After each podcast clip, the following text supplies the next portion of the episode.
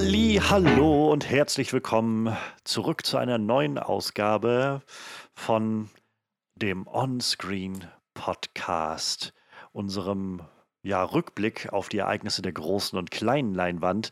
Und ähm, wir haben heute unsere ja, News-Flashback-Folge für den Juli, August dabei hier im Podcast und wollen heute mal so ein bisschen abgrasen, was so die letzten vier, fünf Wochen passiert ist an Trailern. Wir haben eine Menge Trailer dabei und so ein paar, ähm, so ein paar News nebenbei. Wir wollen so ein bisschen gucken, was demnächst im Kino läuft äh, und das alles mal so ein bisschen ja, für euch aufbereiten. Ähm, ja, mein Name ist Johannes Klahn. Herzlich willkommen. Äh, wir freuen uns sehr, dass ihr da seid. Wir sind äh, der Stammcast des Onscreen Podcasts ähm, seit mittlerweile fast 200 regulären Folgen. Ähm, und das ist zum einen unser Horror-Experte Manuel. Hallo. und unser Witcher aus Camon, Frederik, der heute viel zu tun hat, was das Thema angeht. Ja, und ich bin sehr froh darüber. Hallo. Ja, lange war es still um den Witcher, habe ich das Gefühl gehabt, so ein bisschen. Ähm, und jetzt gibt es auf einmal ganz viele Neuigkeiten. Äh, und da werden wir jetzt nachher gleich drauf eingehen. Genau, denn wir fangen jetzt gleich an mit äh, so ein bisschen Vorschau auf die nächsten Wochen Kino. Da gibt's, also wird euch unser Manuel gleich so ein paar die Ki äh, Kinostarts vorstellen, die jetzt so anlaufen in den nächsten Wochen. Und danach wollen wir dann ja so von News zu News, von Trailer zu Trailer ein bisschen springen. All das habt ihr auch nochmal verlinkt, beziehungsweise mit den Timecodes ab, äh, angegeben im, in der Beschreibung zu diesem Track. Und ja, ähm, ich denke, dann können wir auch so ganz entspannt mal reinstarten. Ich würde einfach mal fragen, Manuel, was läuft denn im Kino so im August jetzt? Ein bisschen Ja, was genau. sollte ja starten, glaube ich. Ja, wir hatten ja äh, le letzte Newsfolge schon angesagt, dass wir ein bisschen, um das Kino zu supporten, ein bisschen so, so schon mal zeigen, was jetzt so im Kino läuft. Solange wir noch ins Kino gehen dürfen, sollte man das vielleicht nutzen, um die Kinos ein bisschen zu unterstützen. Und deshalb gucken wir mal, was halt so läuft. Und ich habe gedacht, wir fangen beim 12. August an. Das ist jetzt zwar natürlich, wenn der Podcast erscheint, dann schon ein paar Tage rum, aber ist ja dann vielleicht noch die aktuelle Kinowoche, deshalb kann man das ruhig machen. Ähm, diese, den 12. August ist gestartet, unter anderem Free Guy, das ist der neue Film mit Ryan Reynolds, wo er einen NPC in einem Open-World-Videospiel spielt und das irgendwann aber rausfindet, dass er in einem Videospiel ist. Also hat er irgendwie so ein bisschen so, so eine Mischung aus Gamer und, und äh, Truman Show, habe ich so das Gefühl, irgendwie so ein bisschen. Ähm, sah ganz witzig aus im Trailer. Ich habe tatsächlich keine Kritiken oder so dazu gelesen, aber Der soll erstaunlich gut geworden sein. Ach, Ähm, krass. das ist so ein Film, der schon vor der Pandemie anlaufen sollte und dann Ja. so vier, fünf Mal verschoben wurde oder so. Und mittlerweile hatte ich das Gefühl, und mir ging es auch so, ähm, dass man einfach die Trailer so oft gesehen oder irgendwie um, den, um die Ohren gehauen bekommen hat, dass man so ein bisschen dem überdrüssig wurde. Und ich glaube, viele haben einfach nur noch so, "Ach ja, komm, let's, lass endlich Free Guy rausbringen, dann ist das Ding rum. Und jetzt kam der raus und, also ich habe ihn noch nicht gesehen, aber die Reaktion, die ich so mitbekommen habe, war so, dass viele meinten, der war erstaunlich unterhaltsam und so mit Herz und ziemlich cooler Sommerblockbuster irgendwie im Kern. Also Hut, Hut ab, äh, Free Guy, schätze ich. Ich habe ihn gestern Abend gesehen, hier im UCI Ach, in. Potsdam. Super Film. Verrückt. Das ist einfach. ja, Ich gut. habe ich hab, ich hab die Trailer überhaupt nicht gesehen. Das ist mir völlig vorbeigegangen alles. Ich hatte keinerlei Erwartungen oder so. Und der, der Film ist halt so, je weiter er voranschreitet, bringt er immer wieder neue Überraschungen. Er wird immer besser, er steigert sich richtig in seinem, zu seinem Tempo. Es ist ein sehr, sehr, sehr, sehr guter Film geworden. Ja, ich meine, allein für Taika Waititi als Villain würde ich mir das schon angucken wollen. ja, mal, mal gucken, wann ich das nochmal schaffe. Schon gut. Ähm, in derselben Woche startet doch The Forever Purge. Das ist dann der fünfte Purge. Der fünfte, glaube ich, ja. Ähm, ja, keine Ahnung. Ich gucke die ja immer ganz gerne, aber ja, gucken wir mal, ob der noch was taugt. Also, Angeblich sollte es der letzte sein. Es wurde jetzt auch schon wieder abgesagt. ist nicht der letzte. nach allem, was ich so bisher gehört habe, ähm, ist das so ein. Also, es erfindet auf jeden Fall das Purge-Rad nicht neu und, äh, und ist wohl in den Augen der meisten irgendwo unterhalb der bisherigen Purge-Teile. Aber es kommt halt drauf an, wenn du die Purge-Filme magst, wirst du wahrscheinlich auch The Forever Purge mögen. Wenn du damit nicht viel anfangen kannst, dann wird der Film dir wahrscheinlich nicht viel geben. So. Ja, und äh, Tom und Jerry ist noch gestartet. Das ist äh, so eine Mischung aus animierten Tom und Jerry und äh, echten Schauspielern, unter anderem mit Chloe Moretz. Ähm, keine Ahnung, ich habe da keinen Trailer von gesehen, aber man könnte es, glaube ich, noch erwähnen. So, und der Rest sieht eigentlich eher alles nach deutschen Filmen aus, wenn ich mir das so angucke. Die kenne ich alle nicht. Gut. Switchen wir weiter zum 19. August. Wow, da wird mir als erster Film ganz oben Paw Patrol angezeigt. Der hm. Wahnsinn, da habe ich mein Leben lang drauf gewartet. Paw Patrol, der Kinofilm. Aber vielleicht äh, für die ähm, ich glaube, ich weiß nicht, Zuhörer. ob ihr euch erinnert, äh, letztes Jahr, als so die, die Black Lives Matter-Bewegung in Amerika nochmal so einen sehr großen Push bekommen hat nach dem äh, Tod von George Floyd, ähm, gab es ja recht viele, also recht viel Kritik in Amerika, aber auch bei uns so über die Polizei und so die Institution selbst und wie die funktioniert. Und ähm, im Zuge dessen wurde in Amerika Cops, glaube ich, abgesetzt, so eine, also wirklich ewig langlaufende Serie schon. Und ähm, bei Brooklyn 99 haben sie auch gesagt, dass sie für ihre finale Staffel irgendwie das Konzept so ein bisschen auf den Kopf stellen wollen, um äh, so der Zeit gemäß irgendwie ranzugehen. Und es gab dann so eine, so eine meme-mäßige Kampagne nachher im Netz, also so ein paar Wochen später, die dann darauf hinauslief zu sagen, ähm, es wird Zeit, den, den Polizeihund aus Paw Patrol einzuschläfern. bitter. Das ist bitter. Ja, äh, vielleicht passiert es irgendwann, wer weiß das schon. Ähm, ja, dann kommt noch ein Film, von dem habe ich noch nie was gehört, aber ich fand gerade interessant, wer da mitspielt. Äh, der Film heißt Beflügelt, ein Vogel namens Penguin Bloom. Ich habe von dem Film noch nie was gehört, aber da spielt Andrew Lincoln mit, den ich seit oh. äh, seinem Ausstieg bei The Walking Dead einfach nirgendwo mehr gesehen habe, gefühlt. Also vielleicht hat er auch ganz viel gemacht und ich habe es einfach nicht mitgekriegt, aber fand ich ganz äh, nett. Wie gesagt, ich habe keine Ahnung, worum es in dem Film geht, aber ich dachte, das ist erwähnenswert. Dann äh, kommt äh, ein heißer Oscar-Kandidat, äh, der ist ja kein Kandidat mehr, Oscar ist der rum. Äh, Promising Young Woman läuft bei uns im Kino an. Oh, endlich. Ja, der äh, hat ja bei den Oscars, ich glaube, fünf Nominierungen hatte der, ne? Und irgendwas hat er auch mhm. gewonnen. Bestes Drehbuch, kann das sein? Mhm, ich glaube ja. Also bis was hat er sowas. gewonnen gehabt. Ja. Der ich habe den äh, in der Sneak Peek ähm, gesehen über, über Überraschungspremiere hier im UCI. Fantastischer Film. Mehr würde ich gar nicht dazu sagen. Einfach grandios. Junge, der, der Freddy, der hat hier schon alles auf Lager. Vielleicht sollten wir einfach die, die, die Kino-News vorlesen und Freddy dann einfach jeden Film so äh, seinen Flashlight dazu machen lassen. Voll naja, jetzt, gut wo dabei. ich in Potsdam bin, habe ich halt die UCI Unlimited Card und ähm, ah, das ist ja, halt das ein Pauschaltarif. Das heißt, je mehr Filme ich im Monat gucke, umso mehr lohnt sich das für mich. Das ist natürlich echt gut, ja. Äh, Escape Room 2 kommt noch. Ich habe den ersten gesehen, fand den ganz, ganz, ganz lustig. Ist halt äh, ein Horrorfilm in einem Escape Room, aber ein bisschen abgefahrener, bisschen Science-Fiction-mäßiger, diese Escape Rooms. Snake Eyes, G.I. Joe Origin kommt noch. Ähm, keine Ahnung, ich finde die G.I. Joe-Filme schon nicht so geil. Ja, der zweite Reboot-Versuch, den sie für dieses Franchise machen in den letzten zehn Jahren oder so. Ja, ich, ich fand die, die anderen zwei, die ich davon gesehen habe, auch nicht so geil irgendwie, aber. Ja, also vielleicht so als, als, als Popcorn-Action-Kino sind die, glaube ich, ganz nett, aber naja, egal. Das ist ein Film mit Melissa McCarthy, dann kann man den nennen. Der ist äh, Super Intelligence, das ist eine Komödie, Action-Komödie mit Melissa McCarthy in der Hauptrolle. Sagt mir jetzt so nichts, aber ich dachte, man kann es erwähnen. Und dann sind wir, glaube ich, für den Tag auch wieder durch. Dann gehen wir weiter zum 26. August. Stimmt, jetzt kommen noch ganz viele Filme mit Anthony Hopkins. Habe ich eben schon mal kurz durchgeguckt. The Virtuoso mit äh, Anthony Hopkins in der Hauptrolle. Äh, ich weiß nicht, der Mann ist doch auch 85 oder so gefühlt. Ich will sich auf jeden Fall noch nicht zur Ruhe setzen, habe ich so, äh, habe ich so, so das Dem Gefühl. Steckt das in den Knochen, glaube ich, einfach, das Schauspielern. Wahrscheinlich auf die eine und auf die andere Art, ne? Ja. ja, ist wohl ein äh, Thriller von Nick Stagliano. Sagt mir auch nichts, muss ich gestehen. Aber ja, ähm, der startet am 26. August. Killers Bodyguard 2, wusste ich überhaupt nicht, dass da ein zweiter Film von angesagt ist. Wieder mit mhm. Ryan Reynolds und Samuel L. Jackson in der Hauptrolle. Und Sam Hayek spielt da noch mit. Ich glaube, der erste war ganz lustig. Ich habe den tatsächlich noch nicht gesehen. Jetzt kommt wieder so ein Film, den ich bestimmt falsch ausspreche. Reminiscence. Die Erinnerung stirbt nie mit Hugh Jackman in der Hauptrolle. Ein Film von Lisa Joy, die hat auch das Drehbuch geschrieben und Regie geführt. Sagt das ist die, die mit äh, Jonathan Nolan äh, an Westworld immer arbeitet ah, in den letzten okay. Jahren. Die okay, Showrunnerin krass. davon mit ist. Und auch für die, was machen die? Ähm, äh, hier, die machen doch Fallout, Fallout glaube ich, ne, Fallout, ne? Für ja, Amazon ja, oder so. Genau. Irgendwie sowas. Ich meine, Fallout war es, wo die dran arbeiten. Genau, äh, ja, die hat Film gehört, der klingt auch schon wieder, als wäre das irgendwas abgefahren ist. Auf jeden Fall mit Hugh Jackman in der Hauptrolle, Rebecca Ferguson spielt noch mit. Der kommt auch am 26. August. Oh, hier kommt was für die Trash-Film-Fraktion. Äh, Sky Sharks.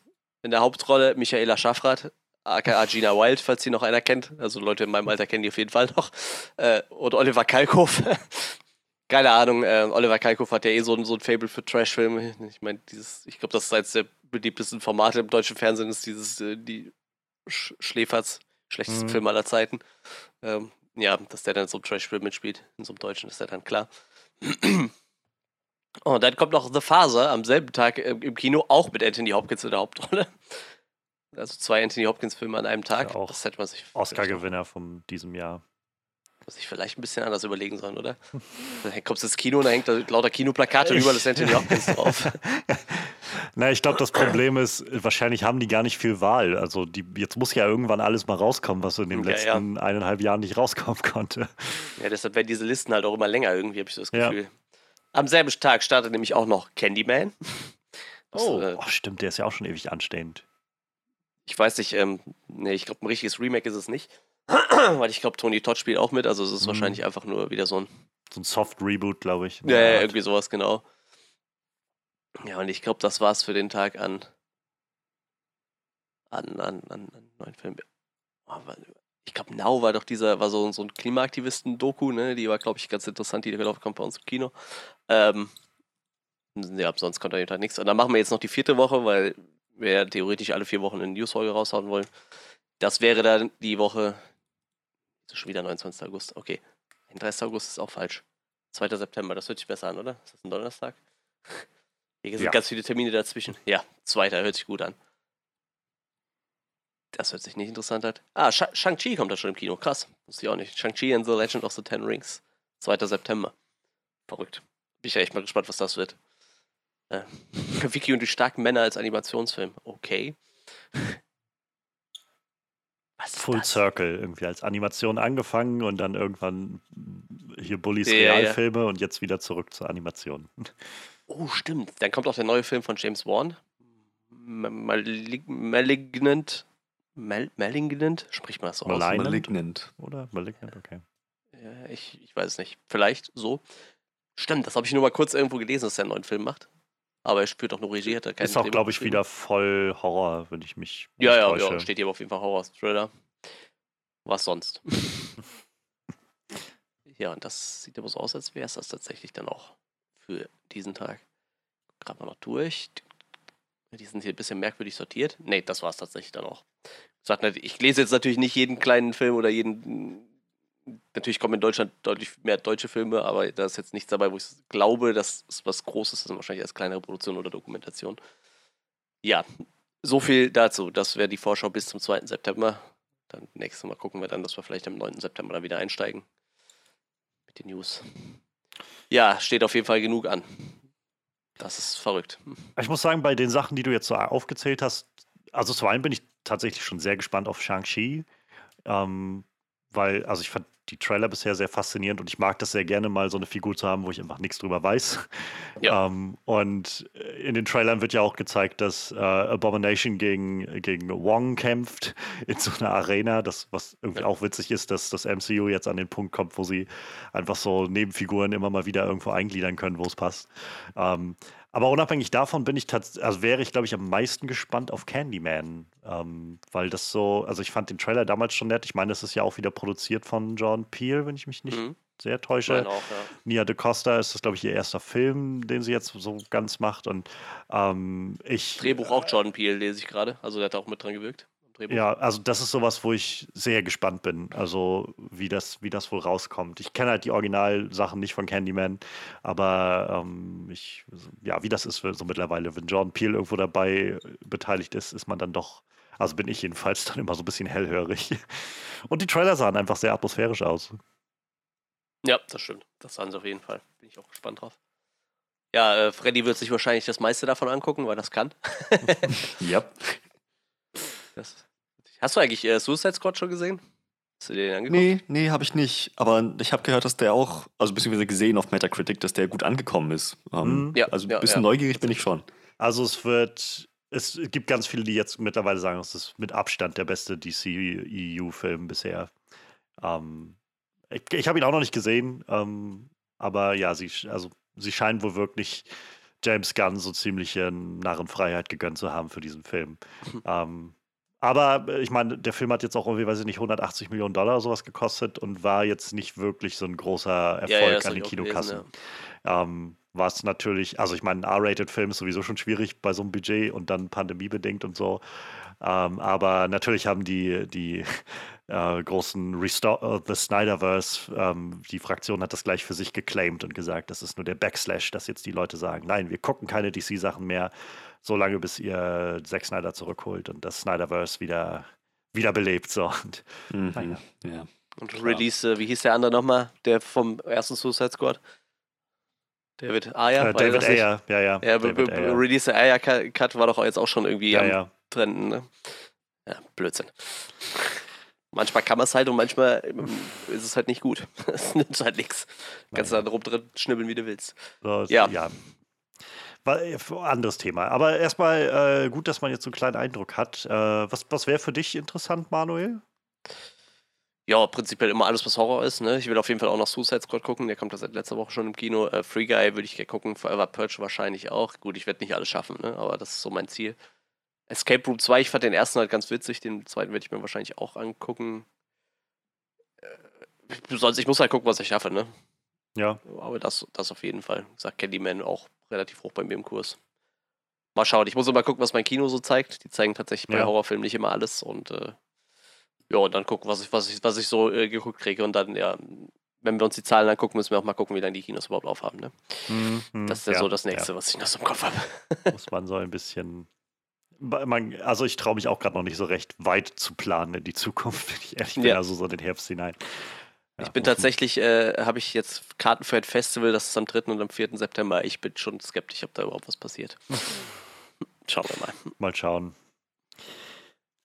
Ja, ähm, soweit dann zu den Kinostarts, würde ich sagen. Und wir können dann jetzt mal zu den News gucken, was sich so in den letzten Wochen ergeben hat, was da so bei rumkam. Wie gesagt, wir haben echt eine ganze Menge Trailer dabei.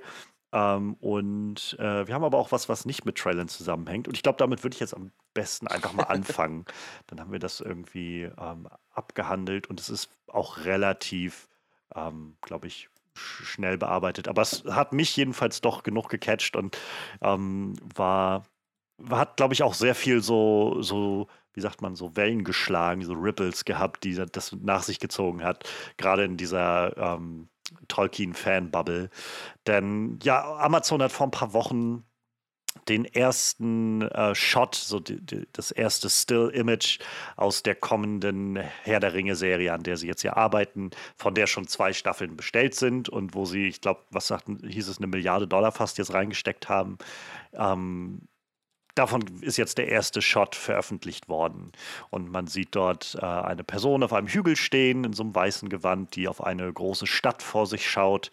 Ähm, und diese Stadt ist halt auch sehr, sehr weiß, Marmor oder sowas in der Art. Ähm, hat viele Kuppeln und Türme. Ähm, alles liegt an so einem Fluss und ist umgeben von Wald. Und im Hintergrund zieht sich dann so ein, ein, ein Gewässer lang, ein Fluss nach äh, so Richtung Horizont zu den Bergen. Und dort ganz am Horizont äh, leuchtet etwas, wo man am Anfang vielleicht glaubt, also wo man nicht ganz sicher ist, ist es jetzt die Sonne, die im Hintergrund leuchtet, oder aber, denn man sieht dort leuchten die, also zwei Bäume, die zwei große Bäume, die dort stehen. Und äh, in der Silhouette so ein bisschen leuchten. Und jetzt, äh, da streiten die, oder, oder das war halt gerade das Element, was für viele Tolkien-Fans auf einmal ganz viele Diskussionen angeregt hat. Denn ähm, in der Tolkien-Mythologie gibt es ähm, im ersten Zeitalter zwei Bäume, also äh, werden von den ähm, von, von den Maya und so von den göttlichen Wesen, die dort auf, auf äh, Erden wandeln, ähm, werden halt zwei Bäume gesetzt und beide Bäume spenden halt Licht und äh, Lebenskraft und wechseln sich dann sozusagen tags und nachts immer ab, wer das macht, ähm, wer leuchtet. Und die werden dann am Ende des ersten Zeitalters zerstört und ähm, naja, dann geht halt das zweite Zeitalter los und Numenor und so. Und das ist ja das, was wir wissen. Also, dass die, diese Herr der Ringe-Serie wird in der Zeit vom zweiten Zeitalter spielen und ähm, wahrscheinlich so den Aufstieg Saurons ähm, am Hofe Numenors so mit, mit verfolgen und wir werden dann wahrscheinlich sehen, wie Numenor letztendlich fällt. Und das war, wie gesagt, relativ klar bisher. Das war auch so das, was Amazon so hat durchblicken lassen, dass es um dieses zweite Zeitalter ging. Und dieses Bild hat halt einfach ganz viele neue Anregungen irgendwie für Leute geschafft. Zum einen, also ich habe halt jemanden, dem ich auf YouTube folge, das ist so ein, also ich glaube, er ist Literaturprofessor und er nennt sich aber auch selbst den Tolkien-Professor, weil der halt einfach, der, also ich kenne, das ist der Wahnsinn, der kennt das halt alles so in- und auswendig und, und kann darüber so ganz unterhaltsam, aber auch sehr, sehr versiert reden, als ob das halt so echte äh, Menschheitsgeschichte wäre, so ungefähr. Und ähm, der hatte dann halt extra so einen Emergency-Stream gemacht, nachdem dieses Bild rauskam und hat dann so eine Stunde darüber geredet. Und der große Punkt ist halt, wie gesagt, diese Bäume sind halt eigentlich im zweiten Zeitalter nicht mehr vorhanden. Sprich, also seine große Theorie ist auch, dass dieses Bild eher aus so einer Art Flashback sein wird, so wie wir das am Anfang vom Herrn der Ringe haben, wo wir, ähm, da haben wir auch die Narration von äh, Galadriel und dann sehen wir den Flashback von der großen Schlacht am Ende des zweiten Zeitalters, wo Sauron der Ring von der Hand geschnitten wird. Und in einer ähnlichen Form ist seine große Spekulation, wird das stattfinden, weil das, wie gesagt, mit den zwei Bäumen, die halt quasi noch, noch leben und bestehen, nicht in das zweite Zeitalter passt. Die viel größere ähm, also Implikation, die diese Bäume mit sich bringen und dass Amazon auch ganz bewusst ja offensichtlich dieses Bild ausgewählt hat, ist, dass diese zwei Bäume eigentlich sehr, sehr tief eingebuddelt sind in die Mythologie und in die ähm, Lore aus dem Silmarillion. Und bisher war eigentlich immer die Annahme, dass die Tolkiens, und also es war so der letzte Stand, den man hatte, nachdem die Herr der Ringe und die Hobbit-Sachen rauskamen, dass die Tolkiens so gesagt haben, die noch, also die Nachfahren von J.R.R. Tolkien, dass die gesagt haben, wir werden den, ähm, wir werden die Rechte für den Silmarillion nicht rausgeben. Wir, denn, also das, das kann nicht verfilmt werden und kann dem nicht gerecht werden und so. Und jetzt sieht man aber diese beiden Bäume und sieht also ist es natürlich nicht klar, keiner weiß, wie da so die, die, ähm, die Abmachungen und, und so weiter sind, die Verträge, aber ganz offensichtlich können sie jetzt auf einen ziemlich zentralen Part aus dem ersten Zeitalter im Silmarillion sozusagen zurückgreifen. Und das lässt so ein bisschen vermuten, dass in diesen fast eine Milliarde Dollar, die Amazon damit reinsteckt, vielleicht auch eine ganze Menge Geld steckt, die sie an die Tolkiens bezahlen, um die Rechte für den tatsächlichen Silmarillion zu bekommen. Ähm, was halt nochmal eine riesige Welt aufmachen würde von Möglichkeiten, die man erzählen kann in, in Herr der Ringe. Also das, das fand ich halt sehr, sehr faszinierend ähm, davon, also was das so für Implikationen hat, dieses Bild, darüber, was theoretisch noch gemacht werden kann. Und dass man vielleicht tatsächlich nochmal ähm, irgendwann auf, einem, auf einer Leinwand, sei es jetzt groß oder klein, sieht, wie Melkor irgendwie gegen die äh, Hochelben kämpft oder sowas. Oder wir sehen irgendwie an Kalagon den schwarzen Drachen oder sowas in der Art. Also diese, diese Vorstellung, die alle im, im äh, ersten Zeitalter irgendwie ganz verbreitet sind, so mit Armeen von Balrogs und so, das vielleicht ist das nicht alles off the table, ist so der, diese Implikation, die dieses Bild mit sich bringt. Ähm, davon ab äh, ist dieses Bild, finde ich, einfach sehr schick. Also ich, das ist äh, ein sehr, sehr schöner Shot ähm, und gibt mir auch echt ganz, ganz viel ja, doch Vorfreude darauf, tatsächlich die, diese Welt von Mittelerde wieder zu besuchen äh, und mal in einer neuen Fassung, in einer neuen Zeit zu besuchen. Ähm, ja, also ich bin, ich, mich hat dieses Bild jedenfalls nochmal sehr, sehr so gecatcht und mich sehr ähm, voll Vorfreude gefüllt für diese Herr, Herr der Ringe-Serie. Ich bin gespannt, was das dann wird, wenn die irgendwann mal rauskommt. Wie sieht es bei euch aus? Äh, habt ihr, ihr habt das Bild gesehen. Ähm, wie, also was haltet ihr von dem Bild und auch so generell irgendwie die, die Herr der Ringe-Möglichkeiten, die sich jetzt ergeben? Also, ich dachte, das ist Minas Tirith.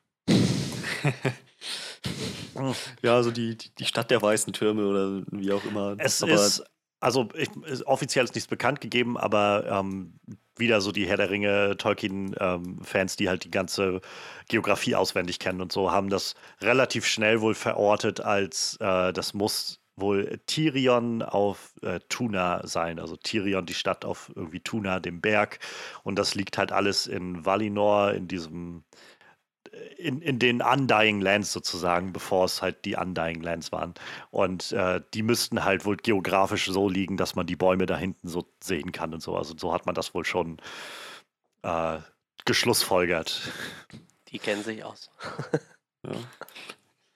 Also so oder so freue ich mich auf diese Serie. Ähm, Tolkiens Welt ist riesig und ähm, da kann man einfach sehr viel aus der Lore rausspinnen und doch, äh, spinnen, habe ich recht. ähm, ähm, und einfach sehr spannende Geschichten erzählen. Ähm, Peter Jackson hatte jetzt mit seiner Herr der Ringe-Trilogie äh, auf jeden Fall auch nochmal so mit, mit unserer Generation großes Interesse an Tolkiens Welt ähm, entfacht. Aber um Himmels Willen, was ich geben würde, um diese biblischen Ausmaße des Silmarillion wirklich mal auf der Leinwand zu sehen, egal ob groß oder klein. So mit, mit Werwölfen, Riesenspinnen, Melkors, ähm, Aufstieg und letzten Endes der Fall. Natürlich der, die, die, die, die Schlacht am Ende mit Melkors Heer von Drachen, angeführt von diesem Drachen an Kalagon im Schwarzen, der so einfach so groß ist wie ein Berg. Das, was ich geben würde, um das zu sehen. Gott, ich hoffe, ich erlebe das noch zu meinen Lebzeiten. Wenn es nicht jetzt passiert, dann, dass irgendwann die Tolkiens doch nochmal ihren eisernen Griff auf diese Rechte ein bisschen lockern, damit wir das zu sehen bekommen. Irgendwann muss es doch möglich sein, dass die Tolkiens so auch irgendwie die Einsicht bekommen, ja doch, unter diesen Umständen kann ähm, eine Verfilmung oder eine, eine Umsetzung dem gerecht werden, was äh, J.R.R. da vor, vorgehabt hat oder da impliziert hat. Ich, ich wünsche es mir ehrlich gesagt sehr. Ja, das ist halt die große Frage, ob das. Ähm, also ich habe den Silmarillion halt noch nicht gelesen. So. Ich kenne halt auch nur die Geschichten, also so ein bisschen, was da drin so alles abgehandelt wird, so ganz grob. Ähm, aber ich weiß halt, dass es echt ein massives Buch ist. Also dass das halt so tausende über tausende über tausende Jahre abdeckt mit halt so vielen verschiedenen Geschichten. Und also so dieses, was du gerade meintest, biblisch ist schon, glaube ich, eine sehr gute Umschreibung dafür, weil das eben, wenn ich das richtig verstehe, nicht nicht so eine Saga ist, sondern das ist halt so eine, wie so eine Chronologie von einfach dieser Welt mit all ihren ähm, mythologischen ja, Ausgeburten, die da alle so mit drin sind. Äh, und also ich kann mir schon vorstellen, dass das ziemlich schwierig wird, das irgendwie umzusetzen. Ähm, jedenfalls so als Ganzes. Denn ja, ich weiß nicht, also ich habe auch noch keine Verfilmung von der Bibel gesehen, so im Ganzen. Aber man kann ja theoretisch immer einfach auch so einzelne Geschichten irgendwie daraus vielleicht adaptieren. Das wäre ja eine, eine Möglichkeit, die vielleicht besteht. Also irgendwann wird es bestimmt dazu kommen, glaube ich. Also früher oder später. Keine Ahnung, ob wir das noch erleben, aber irgendwann wird es, glaube ich, schon dazu, dazu kommen. Irgendwann muss ja auch mal das das Copyright, glaube ich, auslaufen dafür in irgendeiner Form. Es sei denn, es gibt wieder irgendwelche Copyright-Regelungsänderungen oder so. Ähm, Manuel, wie sieht es bei dir aus? Ja, vom Silmarillion habe ich also so gar keine Ahnung. ich kenne kenn die Lore nur ab äh, der Hobbit quasi. Was davor passiert, weiß ich nur so ganz grob. Ich weiß, mein Onkel, der ist da so richtig harter Herr der Ringe-Fan, aber auch schon seit er Kind ist.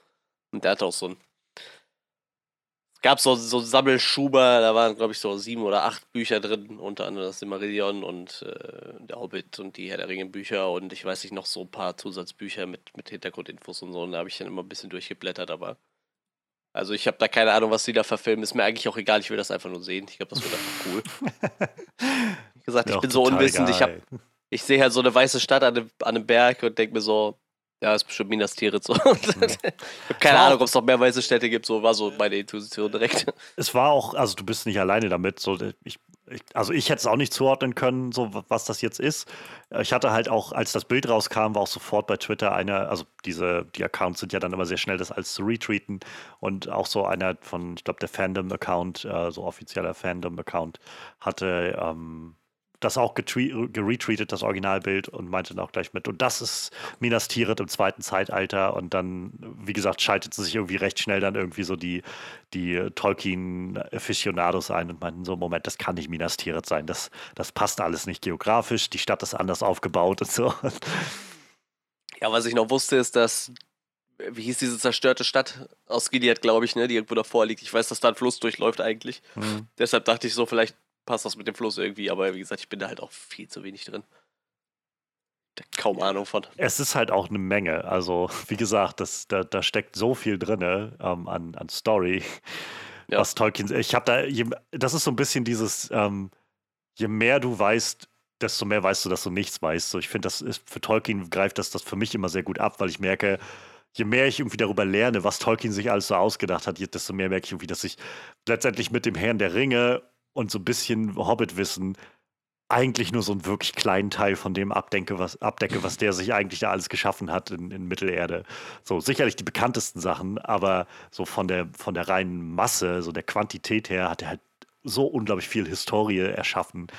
Äh, das ist schon, das ist schon echt Wahnsinn. Aber ja, die ist jetzt in Arbeit, die Serie. Ähm, sie haben jetzt auch gerade vor kurzem bekannt gegeben, dass sie für die Dreharbeiten äh, der zweiten Staffel wohl aus Neuseeland weggehen und das in London drehen werden oder in UK auf jeden Fall. Ähm, ja, und also die sind auf jeden Fall, das haben sie ja schon gesagt, sie sind im Prinzip so ein bisschen all in mit dieser Serie. So von Anfang an sagen, wir müssen da Investitionen von Milliarde machen und wir müssen mehrere Staffeln gleichzeitig bestellen und produzieren und so. Das, die, die, die setzen darauf, dass das auf jeden Fall ankommt und richtig reinhaut. Es, es bleibt spannend. Ähm, sehr spannend.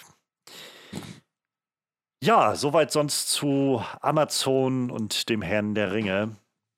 Ähm, Manuel, was hast du denn mitgebracht?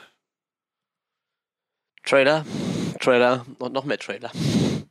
Nehmen wir mal den, den wir am schnellsten abgearbeitet haben, wahrscheinlich, weil ich glaube, wir sind da nicht so drin äh, und man kann im Trailer nicht so viel verstehen, weil er auf Japanisch ist. ähm, irgendwann, ich glaube, vor ein oder zwei Jahren hieß es mal, dass Lionsgate ein Remake zu Cube macht. Ich mag Cube sehr gerne, alle drei Filme davon. Ich mag die tatsächlich alle ganz gerne, obwohl der Cube 2 ein bisschen, bisschen durchgeknallt ist. Ähm, der ist ein bisschen Science-Fiction-mäßig mit irgendwelchen Würfeln in Würfeln und äh, so Sachen, die ich nicht verstehe, weil ich in Physik zu wenig aufgepasst habe, glaube ich.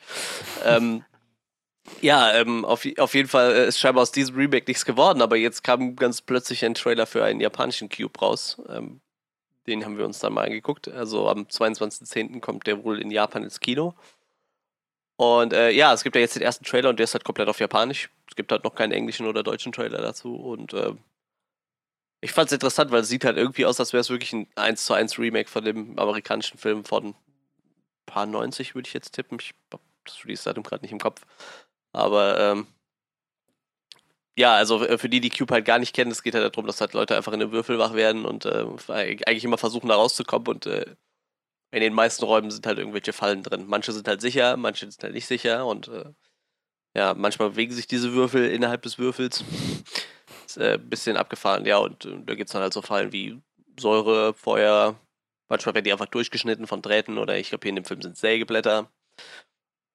Ziemlich, ziemlich blutig auf jeden Fall. Ähm, gesagt, so Science-Fiction-Horror. Ich mag die eigentlich ganz gerne. Und äh, was ich halt interessant fand, so, also es gibt halt, in dem amerikanischen Film gibt es halt, es gibt halt immer einen, einen Psychopathen meistens. Den gab es hier auf jeden Fall jetzt auch. Das habe ich schon so rausgesehen. Und da gibt es so einen, ja, ich denke mal, der hatte im ersten Film so irgendwie das Asperger-Syndrom oder sowas. Also so ein bisschen in sich gekehrt und äh, wenn dem die Farbe vom Raum nicht passt, dann wird er sehr nervös und, und der löst halt aber auch nachher das Rätsel, wie man da rauskommt und so. Äh, und ja, so jemand war da auch schon mit drin. Also es wirkt halt tatsächlich so, als hätten die so eins zu eins äh, den, den Original übernommen. Auch die Szene mit dem Schuh, also man schmeißt so einen Schuh in den Raum, um zu gucken, ob es eine Falle triggert.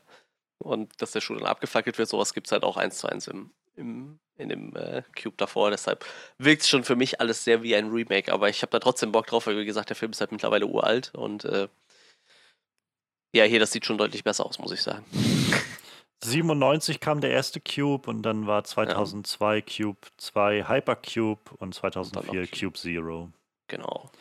Ich habe jetzt gerade mal ähm, über Letterboxd angemacht. Ich weiß halt nicht, also man kann bei Letterbox meistens auch Filme loggen, die halt noch gar nicht rausgekommen sind. Ähm, aber ich, ich, weiß nicht, ob der in Japan schon irgendwie mal zugänglich war. Es gibt jedenfalls ein paar Reviews. Die erste, die mir jetzt gleich ins Auge springt, ist You know all the shitty remakes we make of Japanese horror movies. Time they get their revenge, I guess. Sehr schön. Ja, keine Ahnung. Für mich wirkt es halt wie ein 1 zu 1 Remake. Ich bin halt mal, äh, ich werde mir den auf jeden Fall angucken, wenn er rauskommt. Ich mag die Cube-Filme sehr gerne, tatsächlich. Ich meine, ja, ich habe mal einen, also ich wusste, weiß um die Cube-Filme, ich weiß, dass es die gibt ähm, und dass das halt so, äh, ich habe immer Respekt davor, wenn, wenn Filmemacher sich auf diese wahrscheinlich immer so ein bisschen notgedrungen durch das kleine Budget, aber auf diese Prämisse einlassen. Das spielt jetzt alles in so einem ganz eingegrenzten Raum für 90 Minuten oder sowas. Das heißt, wir brauchen gar nicht viele Sets oder so, sondern wir versuchen halt diesen Raum möglichst interessant zu nutzen oder so. Und das, da habe ich Respekt vor, das finde ich irgendwie ganz nett. Ich meine, ich habe mal den ersten Cube oder irgendeinen dieser Cube-Filme mal so halb irgendwie als ich irgendwie noch, noch zu, also bei meinen Eltern gewohnt habe, zu Schulzeiten und irgendwie nebenbei was gezockt habe und dann lief, glaube ich, im Fernseher so seitlich neben mir ein so ein Cube-Film. Aber ich könnte jetzt auch nicht sagen, welcher das war oder was da drin passiert ist oder so. Ähm, ja, also ich weiß um die Prämisse und dieser Trailer sah jetzt so aus wie das, was ich weiß um die Prämisse. Leute sind in so einem Cube und äh, dann passiert irgendwas und die versuchen da wieder rauszukommen. Ja, es ist auch tatsächlich so, dass sie in den ersten Filmen tatsächlich hatten die auch nur ein Set, ne? Also die haben halt immer denselben Würfel genommen. Die hatten nur noch so, so Gänge mit dran, ne? Dass die quasi immer da reinklettern konnten in diesen Würfel. Aber im Endeffekt gab es halt nur einen kompletten Würfel, wo die drin gedreht haben dann, ne? Und die konnten einfach nur, die Farbe von den Würfeln ändert sich halt, ne? Je nachdem. Ja. Und äh, die konnten halt einfach nur, ich glaube, bei dem Fall waren es so Neonröhren, die anders beleuchten halt, ne? Damit es so einen anderen Vibe kriegt, aber im Endeffekt waren die halt immer im selben Raum. Das war tatsächlich nur eine. Gut, wird bei jedem Film wahrscheinlich auch nicht wirklich anders sein. Also ich glaube nicht, dass sie da. Äh, ich weiß gar nicht, ich glaube, es waren 26 mal 26 Würfel oder so. Die werden die wohl auch nicht gebaut haben. ja, äh, Freddy, hast du einen davon gesehen? Wahrscheinlich auch nicht, ne? Nee, das ist. Hört zum ersten Mal von diesem Film. ähm, ja, ich, ich, bin mir ehrlich gesagt nicht sicher, was ich zu diesem Trailer sagen kann. Ähm, ich. Das, das, Kannst du einfach kein Japanisch? ich kann kein Japanisch, nein. Und das, ich meine, rein optisch sah das nach einem, ja, ist eine Art ganz intensiven, interessanten Kammerspiel aus, aber ich habe keine Ahnung, worum es genau da geht, was die Prämisse ist und ähm, ob ich jemals Anlass haben werde, mir den anzugucken. Ja, man sollte dann vielleicht auch wahrscheinlich mit dem alten anfangen, denke ich mal. Wenn man da Bock drauf hat. Reicht auch meistens. Also ich mag den Cube Zero noch ganz gerne. Das erzählt so ein bisschen die Vorgeschichte von dem Würfel und zeigt so ein bisschen den Blick hinter die Kulissen. Das dann wäre so ein bisschen wie ähm, ähm, ähm, ähm, Cabin in the Woods. So, ne? Also du siehst halt immer mhm. die Leute in diesem Kontrollraum, die dann quasi so nebenbei Schach spielen und immer so ein bisschen beobachten, was so abgeht in den Würfeln. Das war eigentlich ganz nett. Also die zwei Filme, die mag ich eigentlich sehr gerne. Aber ja, wie gesagt, für mich wirkt es halt echt wie so ein 1 zu 1 Remake. Ich finde das ganz interessant. Wie gesagt, weil ich irgendwie schon diesen Psychopathen erkannt habe und diesen Typ, der immer so ein bisschen verstört in der Ecke steht, weil er nicht weiß, was abgeht. Aber ich glaube, also ich finde, das, das lässt einen ja auch so ein bisschen zum, zum Nachdenken anregen, dass man vielleicht einfach gar nicht mitbekommt, wie viele so internationale Remakes von, ähm, von, von etablierten Filmen, äh, die jetzt in, im, im amerikanischen Kino laufen oder so, eigentlich gemacht werden, ohne dass man es das halt mitbekommt. Also man man kriegt ja immer mit, wenn es dann heißt, ja, Amerika macht jetzt irgendwie hier Remake von Parasite oder ähm, gerade war jetzt auch von, von dem neuen Mats Mikkelsen-Film, der ähm, auch für die Oscars damals nominiert war, jetzt Anfang des Jahres hier, äh, Der Rausch. Ähm, wo es dann gleich hieß, der wird in Amerika nochmal neu aufgelegt und so. Und das, das kriegt man immer gleich mit. Ähm, aber wenn halt sowas passiert, dass halt irgendwie ein japanisches Studio sagt, ja, wir machen jetzt halt Cube nochmal oder wir machen halt, wer weiß, was noch so alles nochmal gemacht wird in einem anderen Land, das kriegt man halt nicht mit. aber ja, es relativiert für meine Finden dann so ein bisschen immer diesen, diesen Auf, äh, Aufschrei darum, dass jetzt irgendwie äh, wieder irgendwo was nachgemacht wird, wo ich das Gefühl habe, von, wahrscheinlich passiert das einfach ständig überall. Also nicht nur in Amerika, sondern einfach überall. Wir erinnern uns an die russischen Guardians of the Galaxy. Nee, warte, an die russischen Avengers.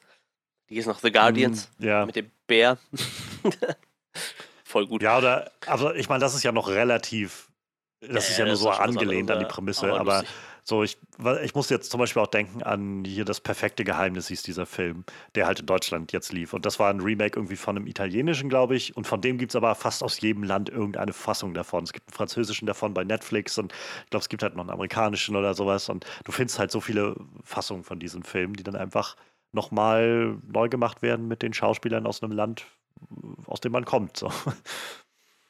was ja manchmal mit Sicherheit auch Sinn macht, ne? Ja. Ich krieg nur voll oft mit, dass die Amis meistens Flops produzieren.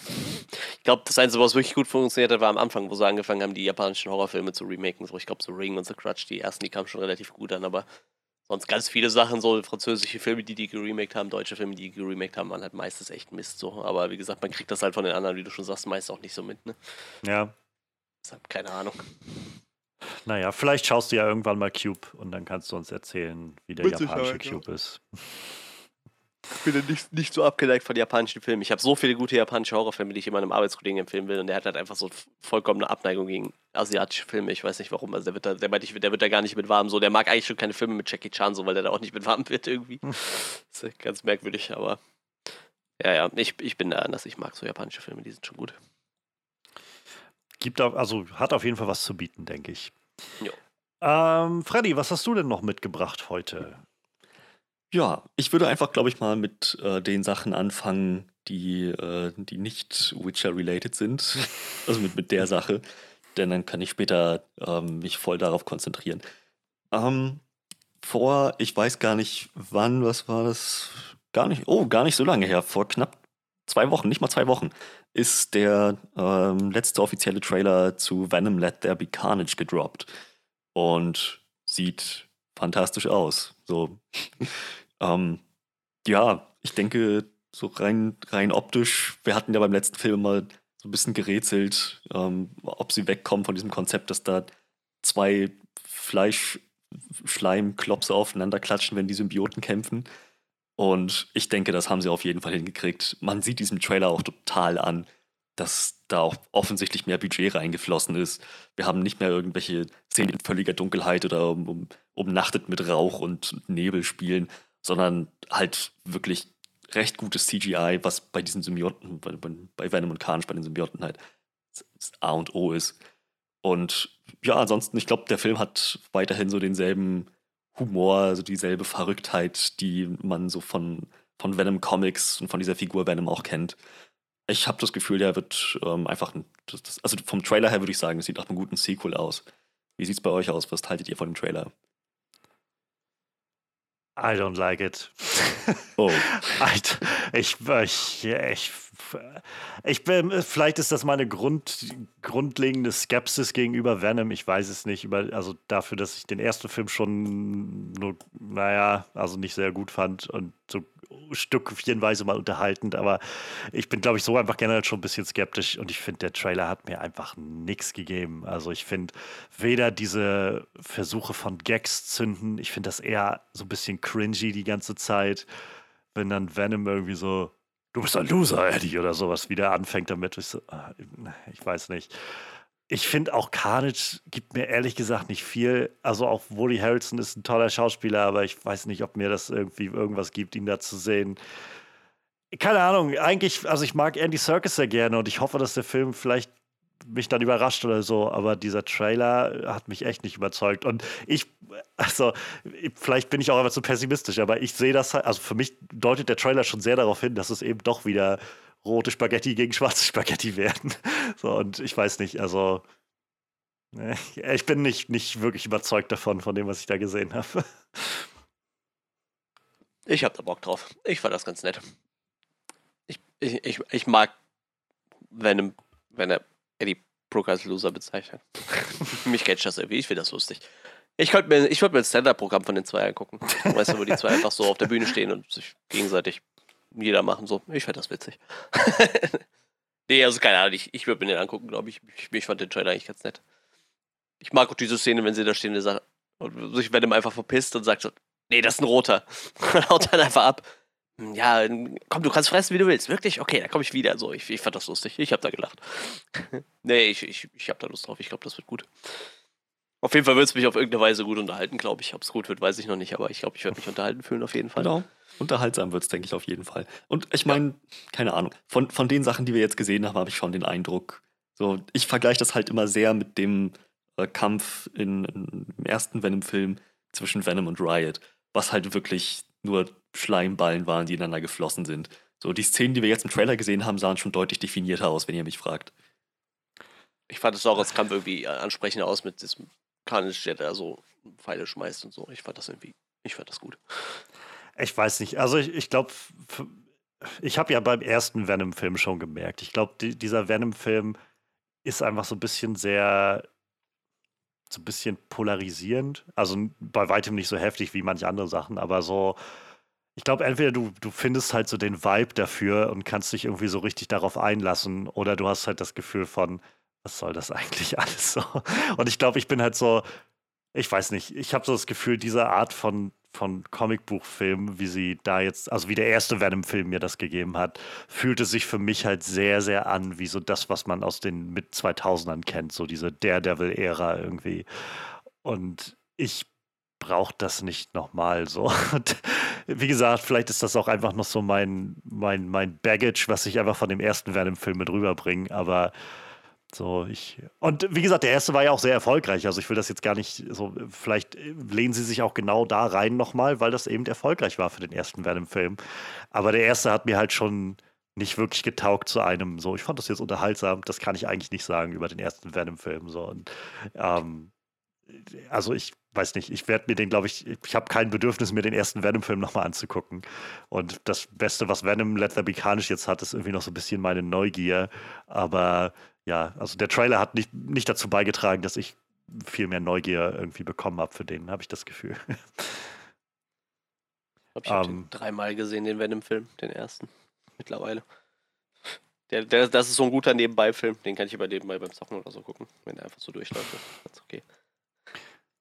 Ich weiß nicht, für so nebenbei schmeiße ich irgendwie gerne sowas wie Dread an oder so, wenn der irgendwo im Stream gerade ist. Aber ja, wie gesagt, ich glaube einfach, der Film, also diese, die, die Art und Weise, wie sie diesen Venom-Film machen, dieses Venom-Franchise aufmachen, die ist so ein bisschen, ja, nicht, nicht für nicht jedermanns Cup of Tea. So.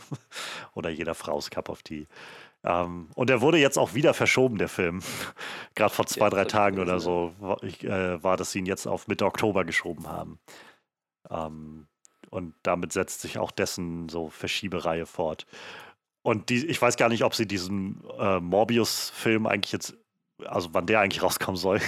Der sollte ja ursprünglich mal vor dem zweiten Venom-Film kommen und wurde jetzt immer weiter rausgeschoben. Ähm, ja.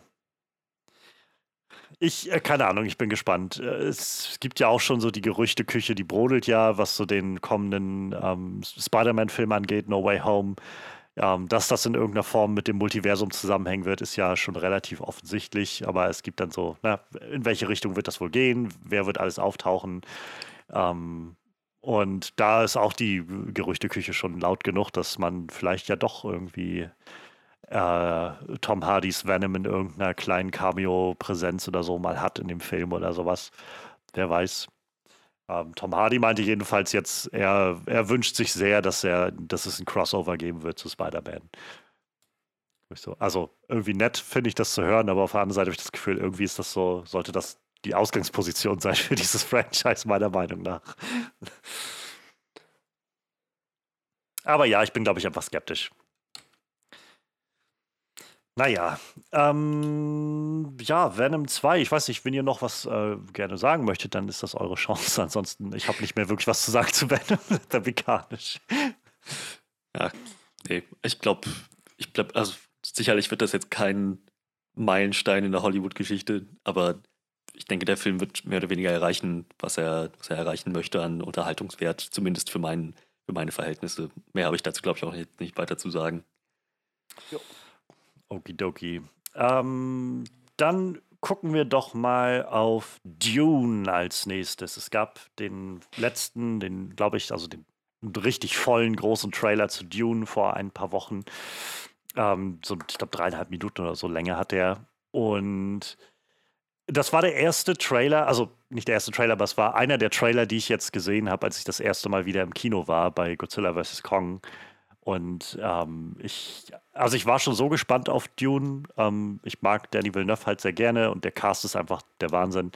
Aber den Trailer dann im Kino zu sehen, hat mich nochmal ganz neu befeuert, muss ich sagen. Das war so, wo ich dachte, holy shit, den, ich bin sehr, sehr heiß drauf, diesen Film zu sehen. Denn also das sieht so hochwertig aus, so hochwertig produziert aus. Die Bilder sind halt ähnlich wie in Blade Runner 2049, einfach unglaublich ähm, betörend. Und dazu kommt halt, wie gesagt, der Cast ist einfach so der Wahnsinn. Timothy Chalamet, Zendaya, äh, Dave Bautista, Oscar Isaac, äh, Jason Momoa, Rebecca Ferguson, äh, Stellan Skarsgård und man könnte ewig weitermachen.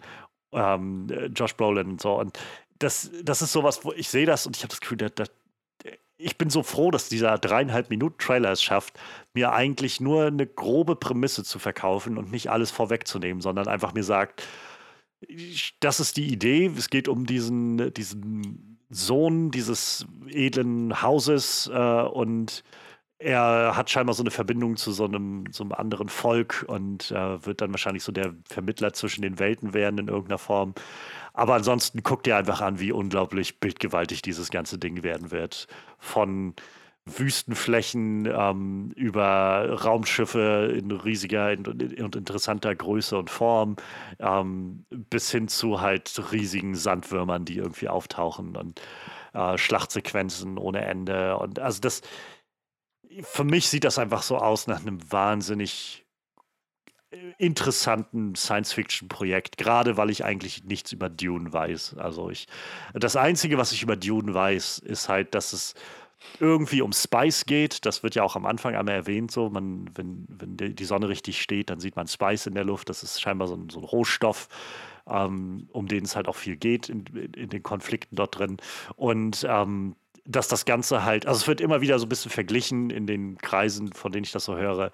Die, die Bücher kennen auch. Ähm, Im Prinzip das, was Game of Thrones im Vergleich zu Herr der Ringe ist, ist Dune im Vergleich dazu zu Star Wars. Also wo du halt dieses, diesen, diesen Science-Fiction-Epos hast, der aber deutlich mehr angesiedelt ist und, und angelegt ist auf so eine Frage nach äh, verschiedene Adelshäuser mit verschiedenen Motivationen und Intentionen und ähm, alles mehr so eine moralische Grauebene, die das Ganze annimmt. Ähm, ja, so kriegerische Prozesse um Ressourcen, so alles viel, viel greifbarer, als so das jetzt bei, bei Star Wars ist oder halt im Herr der Ringe, so, ähm, wo man alltägliche Probleme, sag ich mal, hat und religiöse Orden und solche Dinge, die irgendwie alle damit reinfließen.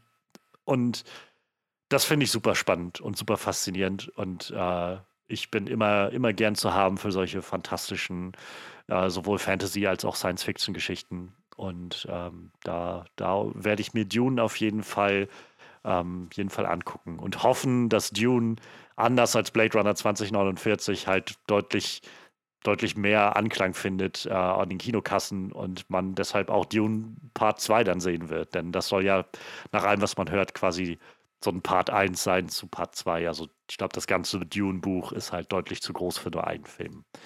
Und wie viele Dune-Bücher geht es nicht? Ich habe es letztes Mal geguckt, ja, fünf oder so oder sechs. Da Allein nur von dem davon, Hauptautor ja. und dann noch ein paar drumrum. Ich glaube, äh, dieses Universum ist riesig. Ja. Ja, was meint ihr? Also wie gesagt, mich hat der Trailer echt nochmal ganz neu angeheizt für Dune. Ja, habe ich Bock drauf. Das ist schon ziemlich fett.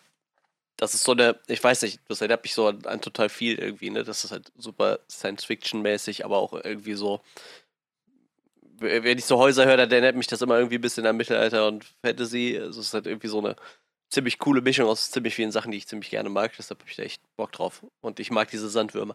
Ich kenne die auch nur von Bildern. Ich habe den ersten Dune auch nicht gesehen, aber diese Sandwürmer, die kennt man, glaube ich. Ich glaube, wenn, wenn man sich schon nicht mit Dune auskennt, kennt man, wie es diese Sandwürmer und weiß, wie die aussehen.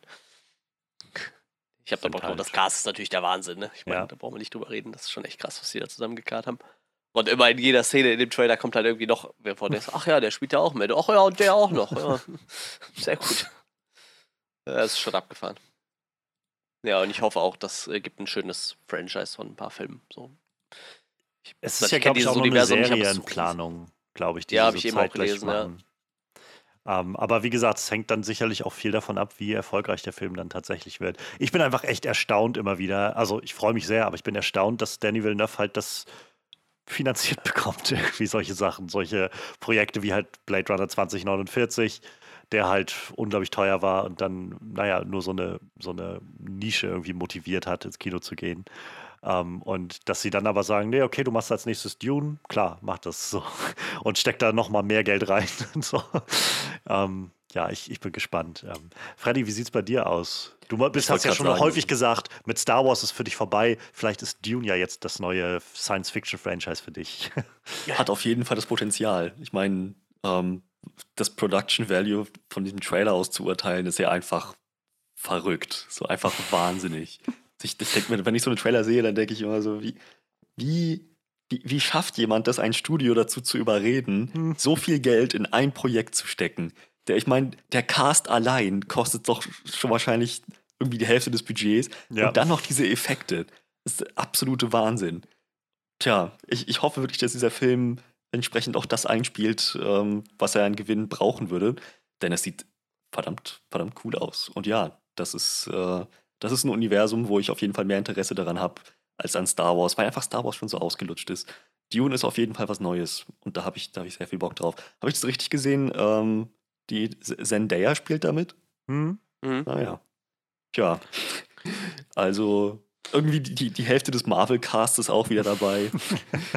also, Ja, ja. Rebecca ich- das- Ferguson ist ja ist auch dabei. Das fand ich auch sehr schön. So die, die, äh, sie sehe ich auch immer gerne, wenn die mal irgendwo auftaucht. Ja, die habe ich ja Ähm, schon seit Jahren so auf, ein bisschen auf dem Kika. Die ist immer eine tolle Schauspielerin. Ähm, Oscar Isaac genau, bin ich ja. auch immer so froh, wenn ich den sehe. Ist immer so, so ganz krass, Oscar Isaac, der hat ja auch in den letzten so knapp zehn Jahren jetzt irgendwie so den großen Sprung geschafft. Und ähm, so, also einer meiner absoluten Lieblingsfilme ist halt äh, Inside Llewyn Davis und das war halt so, glaube ich, so einer der ersten Filme, mit denen er doch größere Reichweite äh, bekommen hat und mehr Leute ihn wahrgenommen haben. Und danach ging das jetzt dann immer weiter und weiter und weiter für Oscar Isaac. Und äh, den jetzt, also dann so zu sehen, wie er jetzt hier in, in Dune ist, irgendwie, ist dann auch nochmal sehr, sehr awesome irgendwie. ja, also ich, ich habe sehr Bock auf dieses Franchise. Ähm, also auf dieses, es ist ja ein Reboot jetzt letzten Endes, ne? Naja, also sie, äh, ja, ja, kann man so sagen. Also es gab halt schon mal, es gab schon viele Versuche, irgendwie eine Dune-Verfilmung zu machen. Ähm, und die bi- bisher, ja, ich glaube, bekannteste ist halt die von David Lynch. Die, die ist auch mittlerweile, also aktuell auf Netflix äh, zugänglich. Ähm, ich habe die noch nicht gesehen. Ich weiß halt, David Lynch ist ein sehr so experimenteller Regisseur. Ich habe noch, weiß gar nicht überhaupt sch- schon was von Lynch gesehen habe, aber ähm, ist halt sehr experimentell und macht sehr viel so surreale Sachen. Und er ist, glaube ich, nicht so sel also selbst nicht so der größte Fan von Dune, von diesem Film, ähm, weil er da wohl auch so ein bisschen ja, ans Studiosystem sich halten musste, so, so stückchenweise jedenfalls. Ähm, aber also sehenswert ist der Film wohl definitiv trotzdem. Ähm, und ansonsten gibt es halt kaum andere. Es gab noch mal irgendwann so eine Miniserie oder so, die so amerikanisch gemacht wurde, aber dann auch nicht weit über die Grenzen hinausgekommen ist. Ähm, und das ist aber, glaube ich, immer weniger, also Reboot in dem Sinne, dass man halt die Geschichte noch mal neu erzählt. Aber äh, quasi in demselben Sinne wie, wie It, was wir jetzt von Andy Muschietti hatten, letztendlich auch einfach eine Neuadaption des Buches war ja, und nicht ein Remake von dem, von dem alten It-Film sozusagen, wird dieser neue Dune-Film halt auch einfach, naja, einen anderen Approach sozusagen an das Buch haben. Ähm, also diese Reboot-Frage vielleicht so ein bisschen irgendwie aufzudröseln. Das ist sehr lustig. Ich äh, war gerade auf dem Wikipedia-Artikel, dann steht da so, dass der Charakter von Jason Momoa heißt halt Duncan Idaho. Wenn man so einfach mit der Maus so auf, auf den Namen klickt, also Duncan Idaho hat halt seinen eigenen Wikipedia-Eintrag, da wird halt so ein Bild von dem Darsteller aus dem, aus dem Lynch-Film gezeigt und der sieht halt aus wie ein Biolehrer so. Und dann guckst du dir halt daneben so an, Jason Momoa, der halt einfach äh, der badassigste Typ ist, der im Moment so rumläuft. Daneben dieser Typ, der aussieht wie ein Biolehrer. Das ist Ist das Sting? sehr krass. Ich weiß, ich, weiß, ich weiß nur, dass im Original, also in dem, in dem David Lynch Dune spielt halt Sting mit. Äh, ich weiß nicht, ob, das, ob er den Duncan Idaho spielt. Aber Sting hat, hat so ein bisschen diese, äh, diese Biolehrer. Ähm, Nee, hier der heißt. Richard Jordan tatsächlich. Ja, stimmt. Ah, okay. Das Ding könnte ihn auch gut spielen. Das, das ist voll wahr. Nee, aber sehr lustig. Der Kontrast ist sehr äh, Ja. krass. Interessant. Ich sehe gerade auch in dem, äh, also ich wusste, dass Kyle MacLachlan, ähm, wenn man, ich wer weiß, ob ich den Namen richtig ausgesprochen habe, aber der auch aus, äh, aus Twin Peaks, der die Hauptfigur ist, ähm, der spielt halt die Hauptrolle, auch das, was Timothy Charlemagne jetzt hier spielt, das wusste ich. Und ich sehe gerade, äh, dass auch Patrick Stewart mitspielt in dem Original, also in dem Okay. ersten Dune. Äh, ich muss mir den auch unbedingt noch angucken. Ich bin bloß noch unsicher, ob ich den lieber gucken will, bevor ich jetzt Ja, halt ja, den ja, neuen genau. gucke oder danach den gucken will. Das ist noch so ein bisschen tricky irgendwie. Naja. Ja, aber so viel sonst zu Dune. Also ich, ich bin sehr gespannt. Gegen Weihnachten soll der Film rauskommen und äh, jetzt sind auch gerade so alle möglichen Regisseure und, und Filmschaffenden so dabei, die Werbetrommel so ein bisschen zu rühren und zu sagen, so Leute, das Ding muss man gesehen haben. Und äh, der Trailer gibt mir jedenfalls das Gefühl, dass dem auch so sein wird. Manuel, was hast du noch dabei?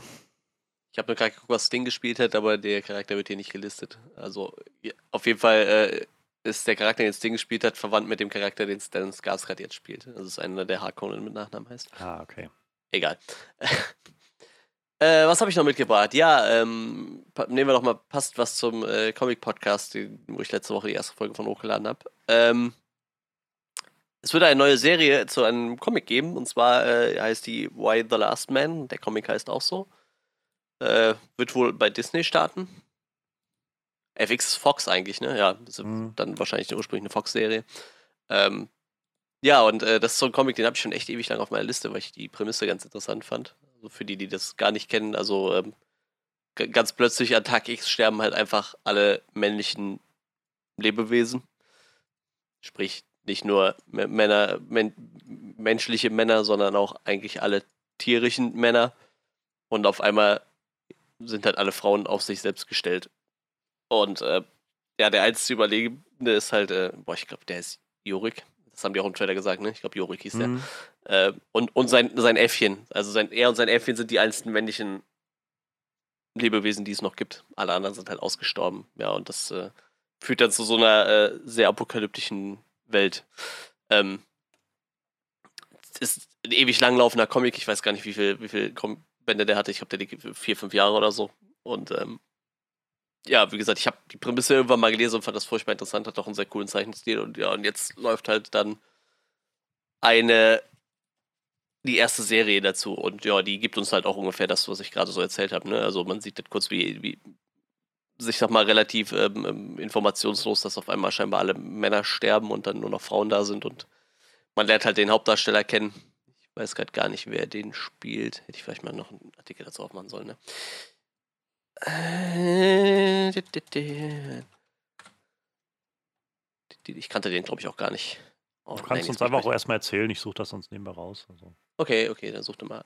Ja, ähm, ähm, hat ein bisschen Walking Dead Vibes, finde ich, gerade wenn man so die Autobahn sieht, wo einfach die ganzen Autos irgendwo gegengeprallt sind und äh, ich glaube, war es nicht sogar in der ersten Staffel Walking Dead, wo sie die ganze Zeit über die Autobahn fahren, wo lauter Autos rumstehen. Egal, hat auf jeden Fall sehr, sehr ap viele Apokalypsen-Vibes. Ja, und auf einmal sind halt alle Frauen auf sich selbst gestellt und müssen halt dann gucken, wie sie überleben. Und äh, ja, nicht nur, dass es halt keine Männer mehr gibt zur Fortpflanzung, es gibt halt auch einfach nur, es ist halt auch einfach mit einem Schlag die Hälfte der Menschheit nicht mehr da, ne? Was natürlich zu genug anderen Problemen führt, so, ne? Muss man sich dann erstmal neu organisieren. Ja, und äh, ich fand den Trailer schon ziemlich, ziemlich fett, muss ich sagen. Sah sehr cool aus. Wie gesagt, hat ein bisschen Walking Dead Vibes. Ich hoffe mir allerdings, dass diese Serie nicht so stark abbaut wie Walking Dead zum Ende hin. Ähm, ich weiß auch nicht, was für, ein, was für einen Umfang jetzt die erste Serie haben wird. Wie gesagt, kommt, die Comics gibt es halt schon relativ lange. Ich kann gerade mal gucken. Die liefen sechs Jahre lang, hat 60 Ausgaben. Also äh, das gibt auf jeden Fall Potenzial für ein paar mehrere Staffeln. Ja, und wie gesagt, die Serie dreht sich halt um den Hauptcharakter. Ich meine, der hieß Jorik und ähm, sein Äffchen. Sie versuchen dann äh, da wieder Fuß zu fassen. Und ich glaube, er wird dann von seiner Mutter beschützt und seiner Freundin oder irgendwie so. Ben Schnetzer heißt der Schauspieler von Jorik. Ach, der, ja klar. Was? Und äh, also ich gucke gerade mal so durch, ist auf jeden Fall schon länger aktiv mit immer mal so kleinere Rollen irgendwo oder in kleineren Indie-Filmen dabei. Ähm, den Film, den wir alle auf jeden Fall gesehen haben, war Warcraft, da hat er mitgespielt. Katka, krass, ich, okay. aber ich habe Warcraft halt auch seit wir den im Kino geguckt haben nicht mehr gesehen. Deshalb kann ich jetzt gerade gar nicht sagen, wer das da war. Aber ja, ist auf jeden Fall schon ein bisschen länger unterwegs. Ja, ich glaube, ich kenne da eigentlich niemanden, der da so mitspielt. Aber wie gesagt, das Hauptcast wird dann halt wahrscheinlich auch äh, weiblich sein. Muss man dann mal gucken, wer da noch so alles auftaucht. Hat auf jeden Fall ein bisschen äh, Potenzial, glaube ich. Ja, ähm, kommt am 13. September startet die Serie. Ich weiß nicht, ob die bei uns da auch startet. Das ist der amerikanische Starttermin. Bin da echt gespannt drauf. Wie gesagt, ich würde den Comic gerne auch noch lesen und irgendwann mal im, im, im Comic-Podcast besprechen. Ich auf jeden Fall auf der Liste. Ich weiß nur, dass das halt so ein ganz Klassik, also ein wirklicher Klassiker ist, dieser Comic. Und Ja. dass der schon seit Jahren, also Jahrzehnten eigentlich schon, dass es immer wieder Versuche gibt, das Ganze irgendwie nochmal umzusetzen und nochmal äh, tatsächlich irgendwie zu verfilmen oder halt als Serie um, um zu adaptieren oder so. Und ähm, irgendwann war vor ein paar Jahren, glaube ich, schon mal, also da ging es sehr konkret zu und dann wurde es, glaube ich, wieder abgeblasen oder so. Und jetzt, ja, jetzt kommt dann irgendwie doch diese Serie. Ähm, und ja, es sieht jetzt ganz, ganz interessant aus, so interessante Prämisse, finde ich. Ähm, Ich, äh, ja, ich, keine Ahnung, ich bin, glaube ich, einfach auch nicht so der allergrößte, so postapokalyptische Fan. Ähm, aber es ist auf jeden Fall ganz, ganz nett. Also der Trailer ist schon mal ganz interesseweckend so und ist auf jeden Fall mal was anderes, als nur Zombies rumrennen zu haben. Schon wieder so. Ja, ist halt ganz nett, dass du einfach nichts hast, wovor du dich fürchten musst irgendwie, ne? Das ist ja einfach nur, ja, irgendwie ist jetzt die Hälfte der Menschen weg und wir müssen jetzt gucken, was wir machen, so, ne? Ja. Bisschen wie, ähm, ne, wie, wie, wie äh, Last Man on Earth. So diese Serie mhm. halt, ne? wo der Hauptdarsteller einfach denkt, der wäre der Einzige Überlebende und ist der ganz alleine so. Aber es gibt halt eigentlich keine Gefahr, ja, so außer dein Überleben. Was ich, gab es jetzt nicht auch letztes Jahr oder so, The Stand, glaube ich, gab es noch eine Adaption von, wenn ja. ich mich nicht täusche.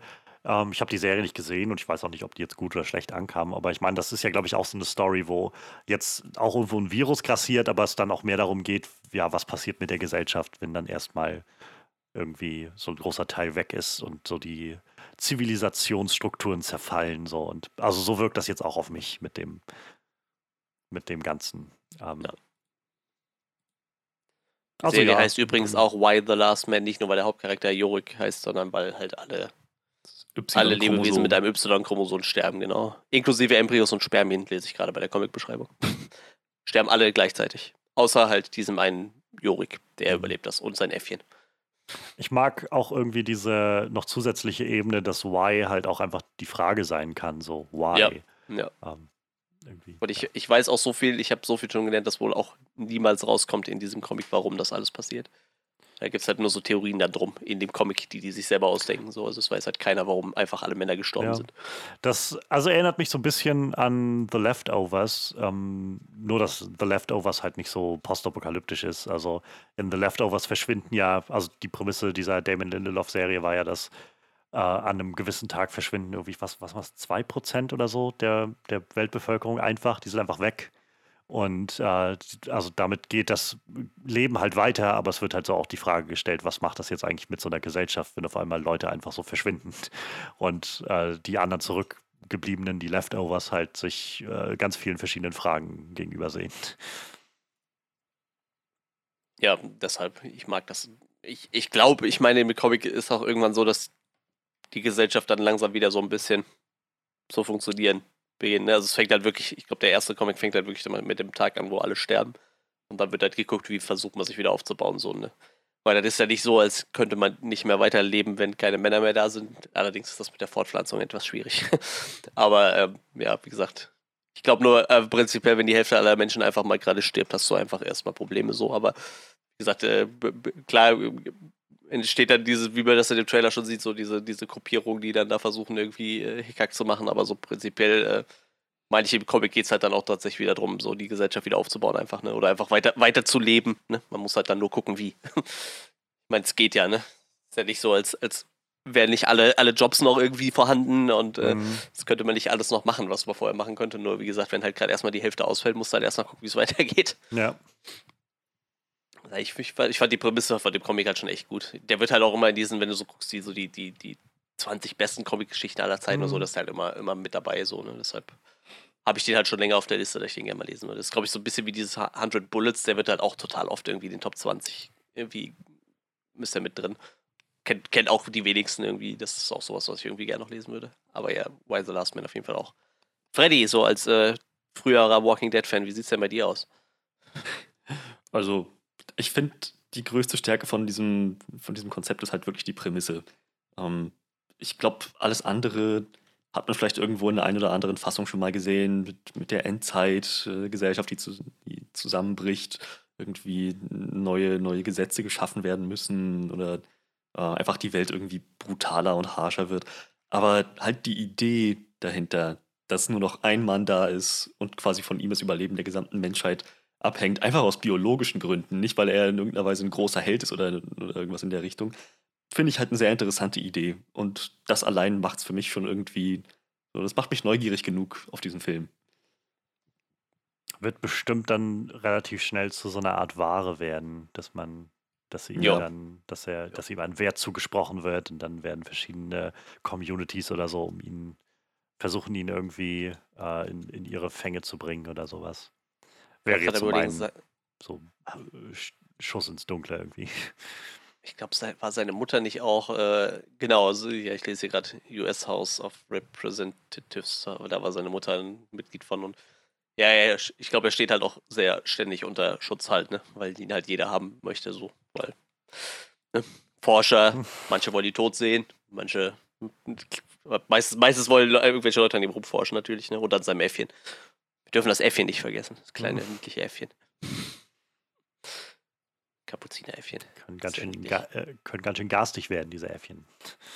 Ja, ich glaube, so einer hat mir auch damals als Kind meinen Lutscher geklaut. Ich echt noch ein Kindheitstrauma von war in so einem Zoo bei uns, da war so ein kleines Gehege direkt vom Restaurant und die konnten halt sehr nah an den Käfig, weil die sind ja, sag ich mal, klar, wenn die dich beißen, hast du halt natürlich trotzdem gelitten, aber ist ja prinzipiell sonst eher relativ ungefährlich und die Stadt hat mit meinem Lutscher da und hat mir so ein Affe den Lutscher geklaut. Dann hat er da versucht reinzubeißen und hat den einfach unten in den Dreck geschmissen. das war sehr traurig. Sieh dir an, was ich mit deinem Mist mache, hat der Affe sich gedacht. so ungefähr habe ich mich gefühlt, ja versuchst du da rein zu betrachten und schmeißt in den Boot. Ich weiß nicht, war da so sieben oder acht, aber ich kann mich da echt noch total gut dran erinnern. Und dann habe ich erstmal geweint. ich keinen Lutscher mehr hatte. Der Affe hat mir meinen Lutscher geklaut. Aber dieses Äffchengehege gibt es nicht mehr. Tja, was hast du jetzt davon? Die haben dein Gehege geklaut. Dafür ich könnte mir ganze Spezies dran glauben. Na, wie fühlt sich das an? Ich, ich könnte mir auch vorstellen, dass der schon lange tot sein wird. ja, vielleicht. Ich weiß nicht, wie alt so ein Äffchen wird, keine Ahnung. Ich kenne mich mit äh, Kapuzineräffchen nicht aus. Also es gibt tatsächlich immer noch Kapuzineräffchen in dem Zoo, nur dieses Gehege gibt es halt so nicht mehr. Es war zu gefährlich. Zu oft wurden Kindern äh, Süßigkeiten geklaut. So, das sind eigentlich auch nur Bullies, diese kleinen Affen. Ja, wahrscheinlich. Ich, ich, ich würde gerne so ein kleines, ähm, kennst du diese Zwergseidenäffchen? Die sind so klein, mhm. wie so, dass sie sich so an deinem Finger festkrallen können. So einen hätte ich gerne so abgerichtet, dass der so irgendwo auf dem Schrank sitzt und wenn der Leute nicht mag, dann schmeißt er die mit irgendwas oder so. Also mit ganz kleinen Sachen schmeißt er dann auf so die. Münzen oder so. Ja, genau, irgendwie sowas. Buh. das wären die Ich mag die Vorstellung, wie so drei oder vier Kapuzineräffchen sich so ein klein, kleines Kind schnappen und den dann so kopfüber vom Baum hängen und ihm so das Wechselgeld aus den Taschen schütteln oder so. Oh Mann. Die Arschlöcher unter den Affen. ähm, ja, bleiben wir doch vielleicht gleich bei, bei fantastischen und mythischen Wesen. Äh, du hast jetzt, glaube ich, noch eine ne ganze Menge Herzenssachen mitgebracht, oder Freddy? Ja, auf jeden Fall. Ich habe überlegt, in welcher Reihenfolge ich das mache. Ich glaube, ich würde einfach mal mit dem, mit dem, mit dem Major Player anfangen. Witcher Staffel 2 kommt auf uns zu Ende dieses Jahres und wir haben jetzt auch einen Trailer bekommen vor nicht allzu langer Zeit, der sich sehr darauf fokussiert, wie Geralt, nachdem er die Staffel 1 damit geendet ist, äh, dass Siri und er das Mal zusammentreffen, quasi dieses Schicksal sich jetzt entspinnt, ähm, wie die beiden jetzt erstmal so ähm, sich ihren Weg nach Kaer bahnen, da dann anfangen, das Training anzunehmen, ähm, dass, dass Siri halt zu dieser kleinen Witcheress wird, wie man so sagt. Gleichzeitig halt aber auch ähm, reichlich Monstergeschichten anscheinend zu sehen bekommen werden.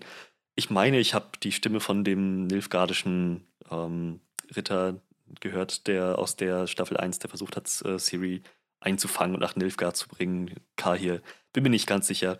Aber so im Großen und Ganzen habe ich das Gefühl, der Trailer fokussiert sich deutlich mehr auf, so statt dieses ganze globale politische Geschehen, halt wirklich mehr auf Siri und Geralt und Kaer Morhen als Setting.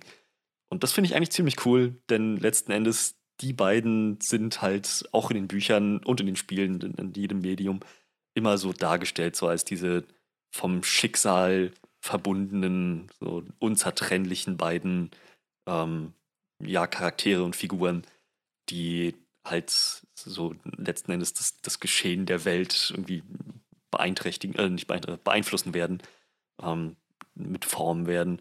Daher finde ich es, glaube ich, sehr wichtig, dass die Staffel sich Zeit nimmt, um da eine Dynamik zwischen den beiden aufzubauen, die jeder Zuschauer auch dann nachvollziehen kann.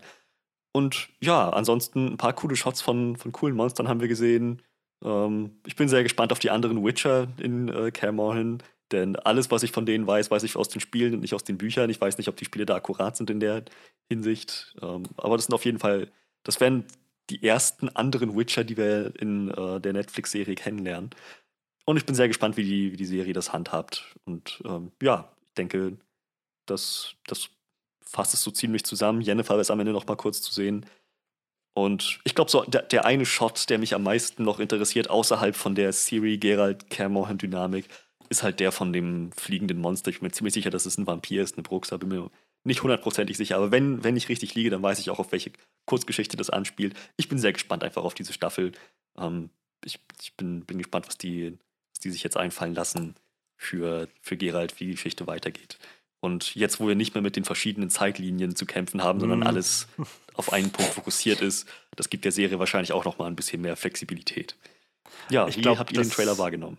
Das ist, glaube ich, so der große, also zum einen der große Vorteil und ich glaube auch genau das, was sie jetzt verkaufen wollen mit dem Trailer. Also, dass sie ganz klar irgendwie, oder diesem Teaser, dass sie halt ganz klar sagen, hey, pass mal auf, diese Staffel wird halt deutlich fokussierter werden. Und vor allem gerade Siri, die ja in der, in der ersten Staffel noch rel also sie, sie hatte was zu tun, nämlich weglaufen, aber ja, die doch relativ passiv irgendwie und, und reaktiv irgendwie bloß unterwegs war, wird jetzt ein bisschen mehr ähm, Spielraum bekommen und ein bisschen aktiver irgendwie ein Player in dieser ganzen Welt werden.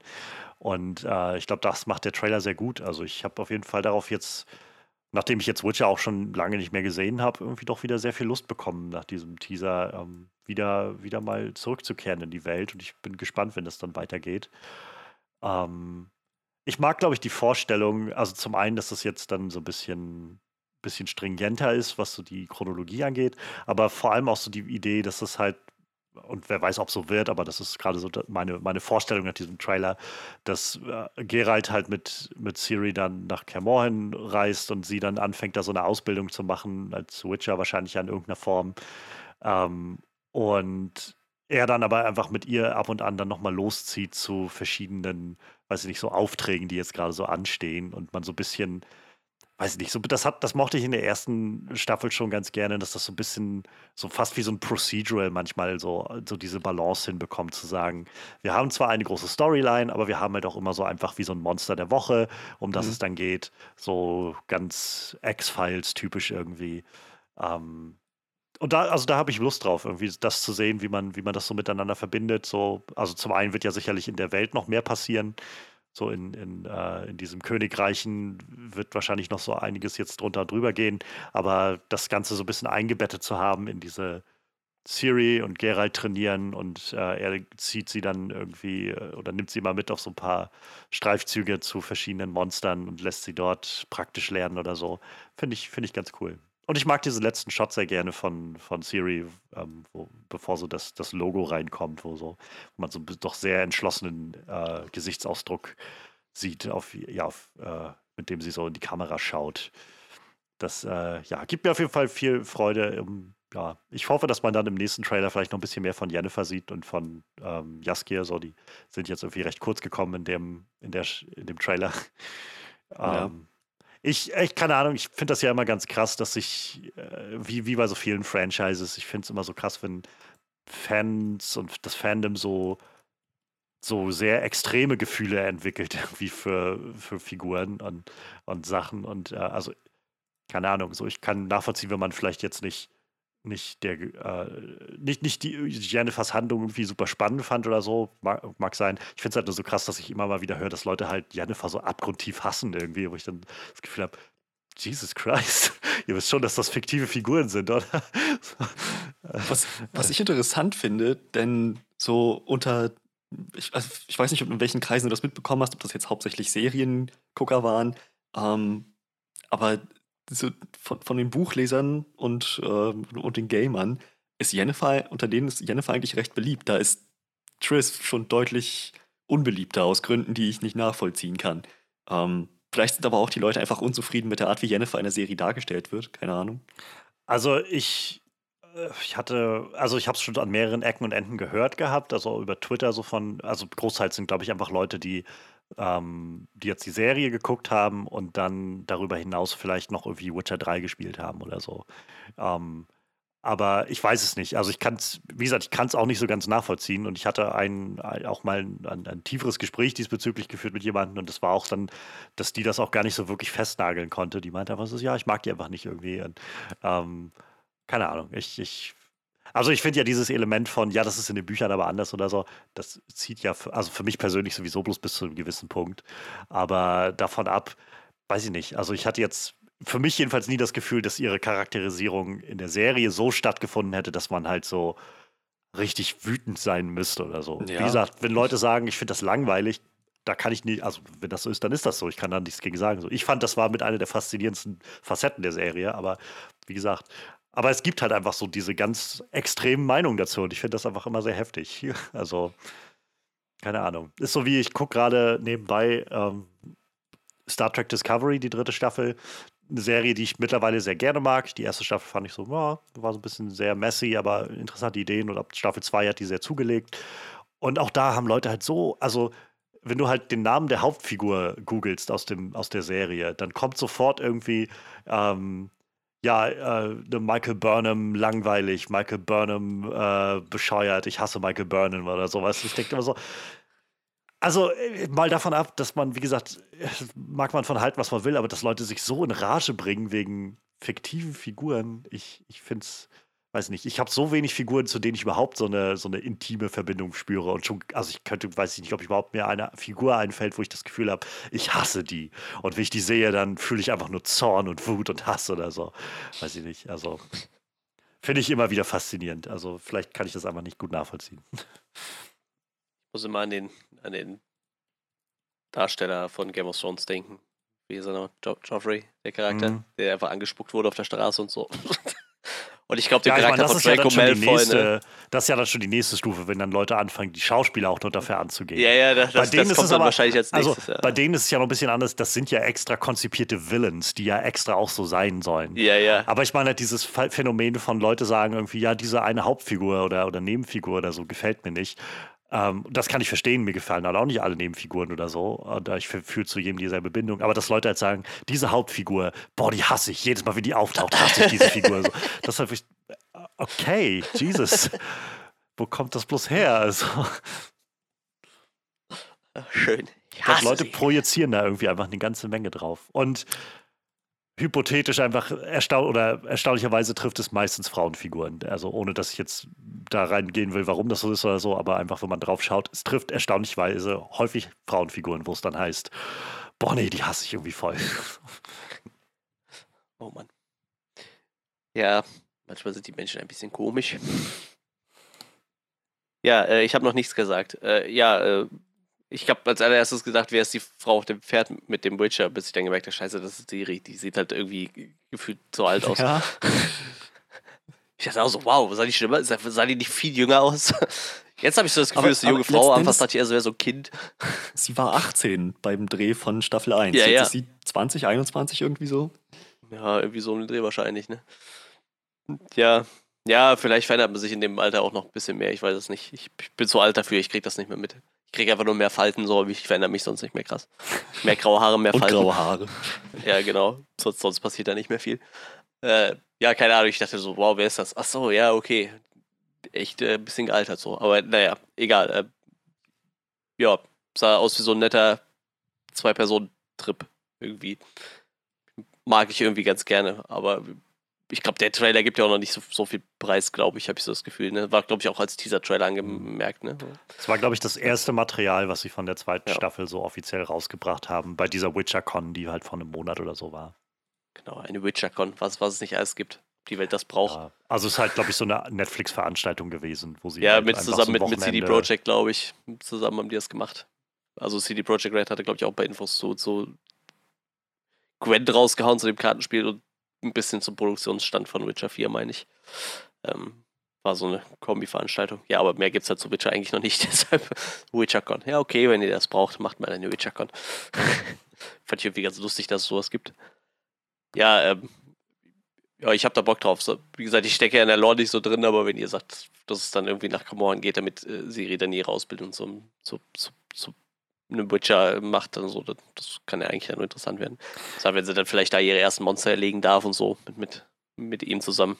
Das wird schon irgendwie ganz nett, glaube ich. Wie, wie ist denn der Stand? Also, es wird vielleicht nachher nochmal relevant, wenn wir über das nächste Thema, was du dann hast, Freddy, noch sprechen. Aber wie, wie ist denn der Stand an der Stelle, wo die Geschichte jetzt spielt in Witcher äh, Hauptserie?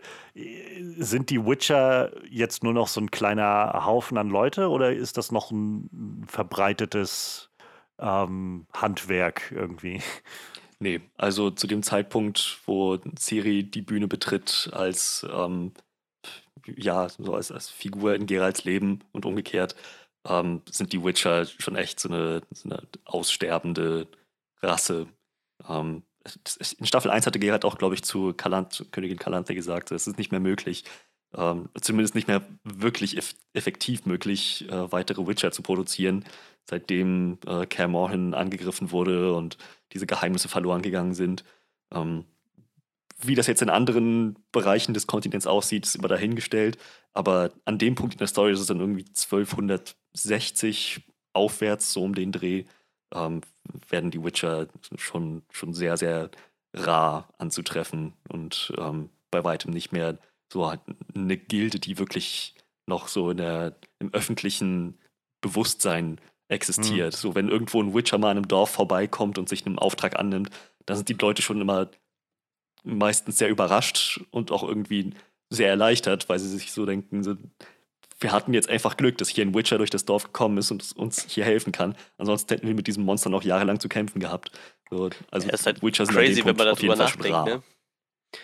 Crazy, dass man, wenn man darüber nachdenkt, dass halt die Monster immer noch da sind, aber es irgendwie niemanden mehr gibt, der sich drum kümmert. So. Das halt ja, schon darauf läuft es halt hinaus. Das ist so ein bisschen das, also für mich hat das gleich die Parallele so mit der Nightwatch aus, aus Game of Thrones, wo auch irgendwie so der Zenit ist schon lange überschritten. Jetzt sind halt nur noch so die letzten Reste da und versuchen irgendwie noch so den Job zu machen, den sie gerade noch so erledigen können.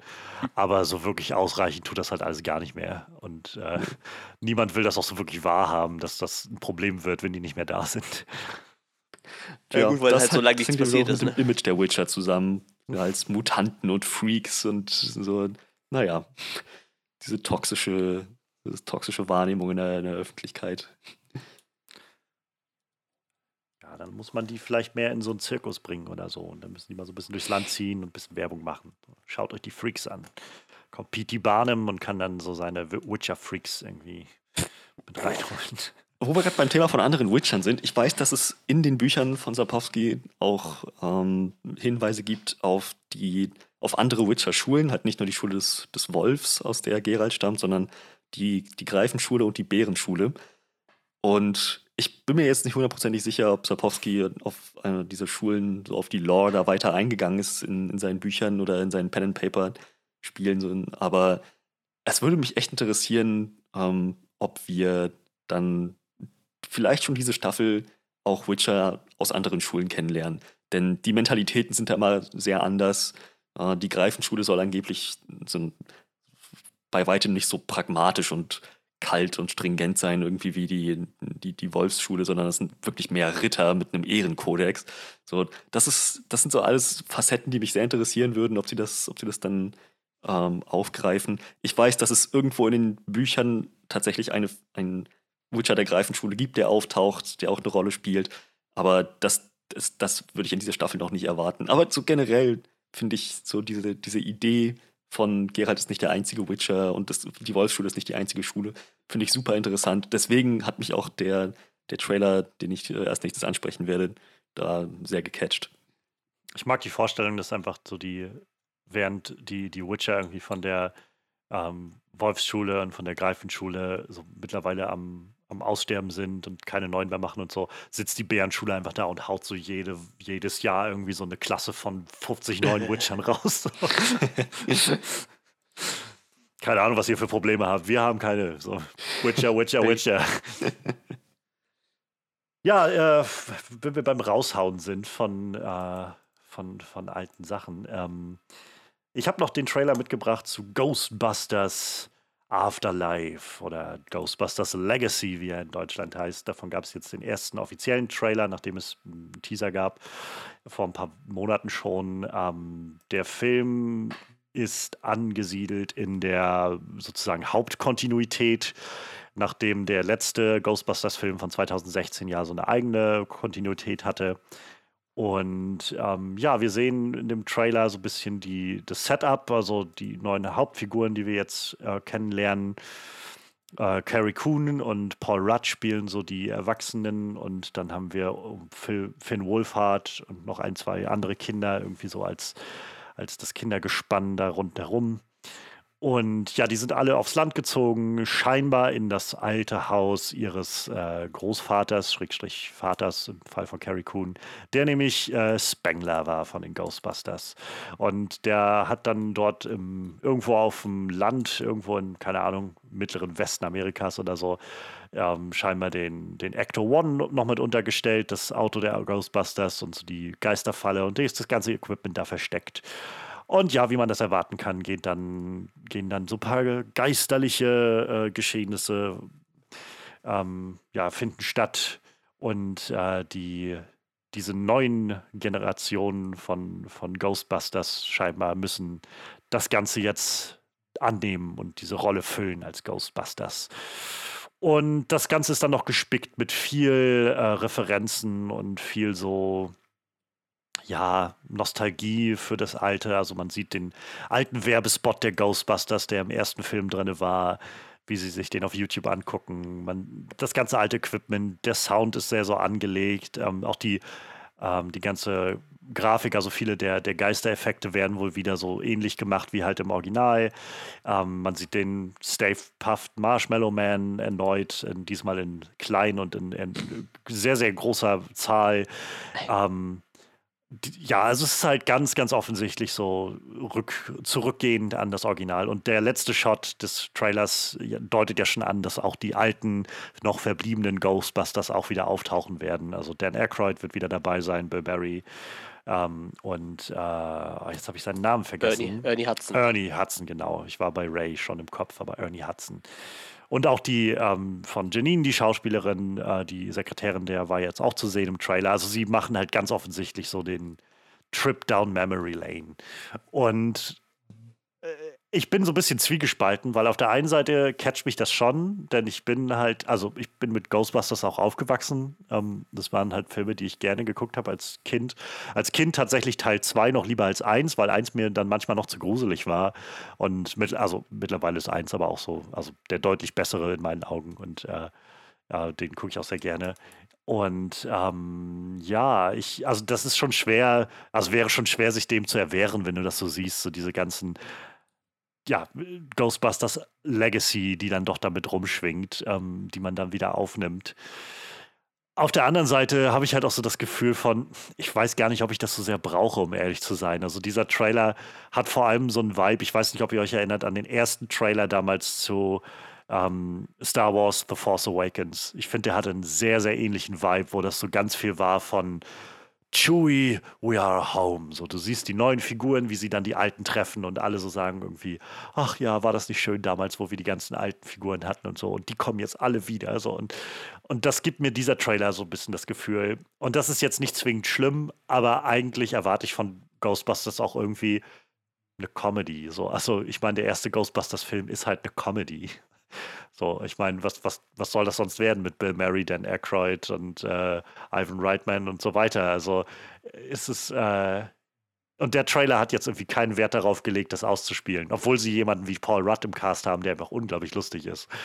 Ähm, ich, ich, weiß nicht, ich bin einfach so ein bisschen zwiegespalten. So. Es gibt so Momente, wo ich mich echt freue und wo ich echt das so toll finde zu sehen, wie der Actor One wieder über die Straße fährt und auf der Jagd nach einem Geist ist und sie dann irgendwie diesen Sitz an der Seite haben, der rausfahren kann. Und auch noch diese Idee, ähm, die Geisterfalle auf so ein kleines Elektro, also so ein ferngesteuertes Auto zu setzen, das finde ich irgendwie ziemlich witzig das mag ich irgendwie gerne. Ähm, und so, so davon gibt es so ein paar Momente, aber im Kern bleibt so ein bisschen das Gefühl von, ich, ich, ich sehe kommen, dass das Ganze einfach so, so ein ganz großer Nostalgie-Trip ja, wird. Ähm, so auf so einer Ebene irgendwo, wo man versucht, Ghostbusters sowas wie Stranger Things zu machen. Und ich weiß nicht so recht, ob das dem, ja, ob das dann letztendlich so wirklich voll aufgehen wird. Ähm, keine Ahnung. Aber vielleicht ist der Trailer auch nur so angelegt und der Film ist dann nochmal deutlich lustiger und deutlich, weiß ich nicht, abenteuerlicher, weiß ich, keine Ahnung. Wie, wie sieht es bei euch aus? Ähm, was kitzelt euch Ghostbusters Afterlife? Ja. Ich ja.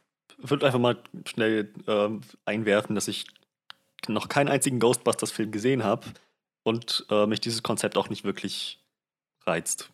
Ähm, so weder, weder der Humor noch irgendwie so die, die Sci-Fi-Komponente ähm, irgendwie Nee, ist, ist nicht so meins, ist nicht im Bereich meines Interesses. Weiter zu Mit- dir, Manuel. Mit 80er Science Fiction ist einfach nicht deins, oder?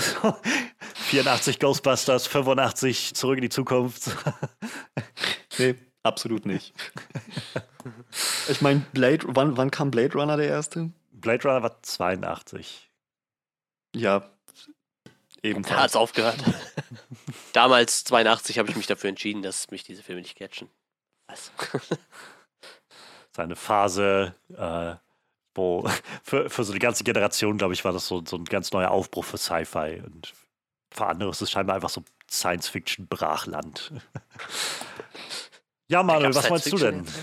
Ich kann mich erinnern, als wir mal bei äh, dir waren zum, zur, zur, äh, nach der Animagic und dann zur Gamescom, saßen wir auch bei dir in der Stube und haben äh, Ghostbusters geguckt gehabt.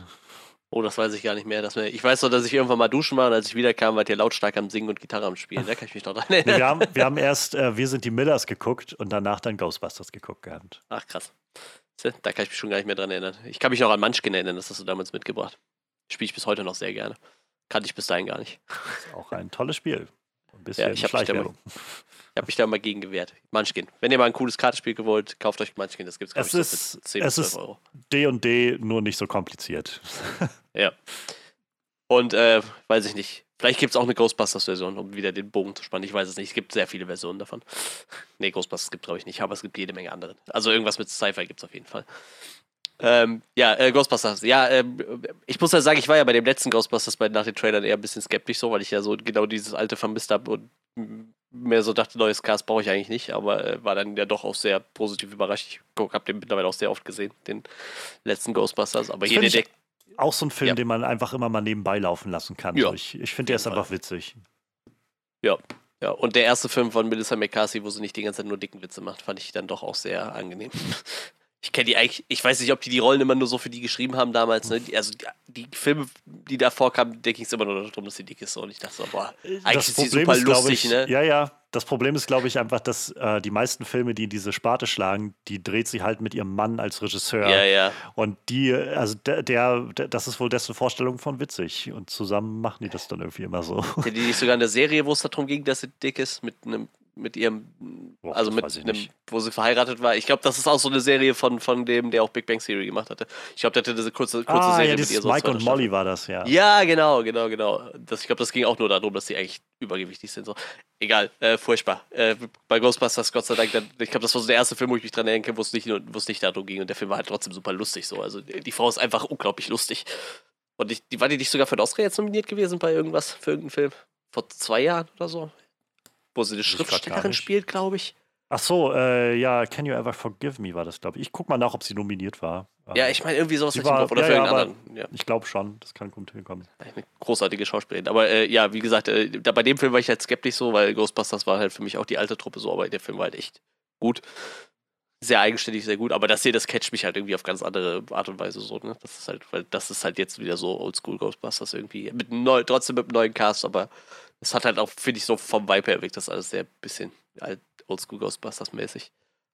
Wenn dann die, äh, ich glaube, Ellie Potts heißt die Schauspielerin, ne? die Janine spielt, wenn die dann auf einmal da an der Tür steht und noch kurz was dazu erzählt zu dem Haus, das finde ich echt großartig. Mag, mag ich sehr gerne. Und ich habe hab ja immer die bisschen die Hoffnung, dass sie den, ähm, wie heißt der Schauspieler, der in Rente gegangen ist wegen seinen Kindern? Der auch Rick Moranis. Ja, genau, dass sie den vielleicht auch noch irgendwo reinkriegen, weil mittlerweile macht er ja schon mal wieder was zwischendurch.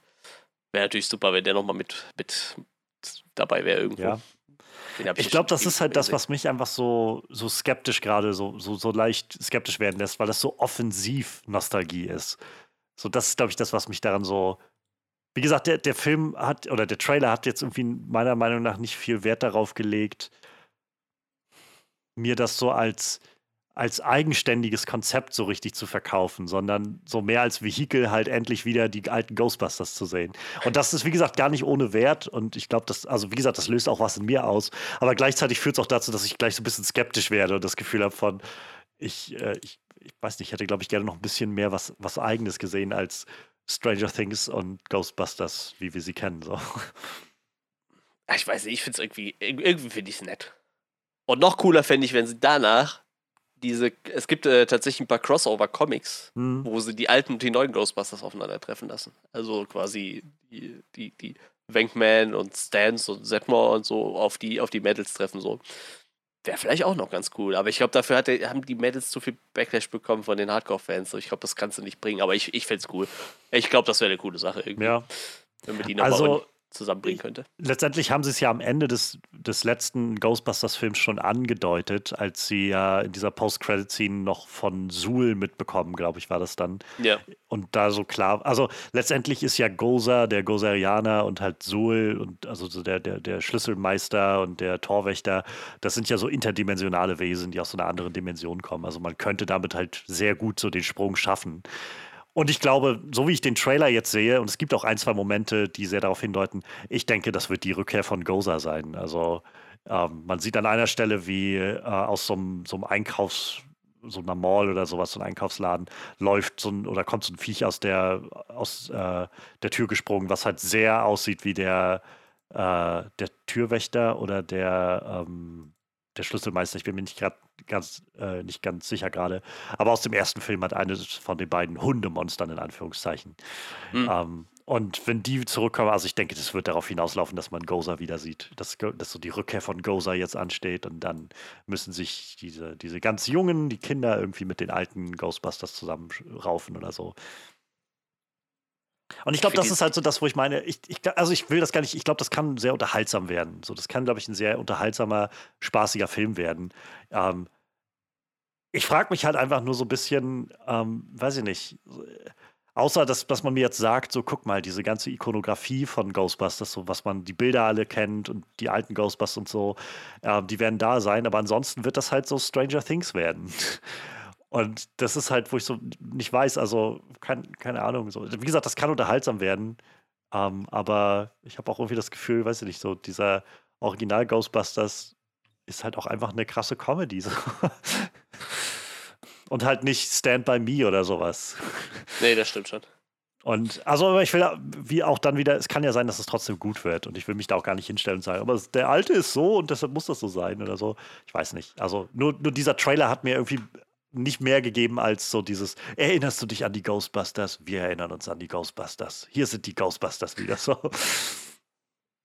Und das ist irgendwie nett, aber lässt mich einfach so generell immer so ein bisschen skeptisch werden, wenn ich das höre, weil ich das Gefühl habe, dann so ein bisschen, es könnte so ein bisschen zynisch werden mit so einem, mehr braucht ihr doch nicht, ne? Ihr braucht doch bloß die alten Ghostbusters sehen und dann seid ihr zufrieden. So.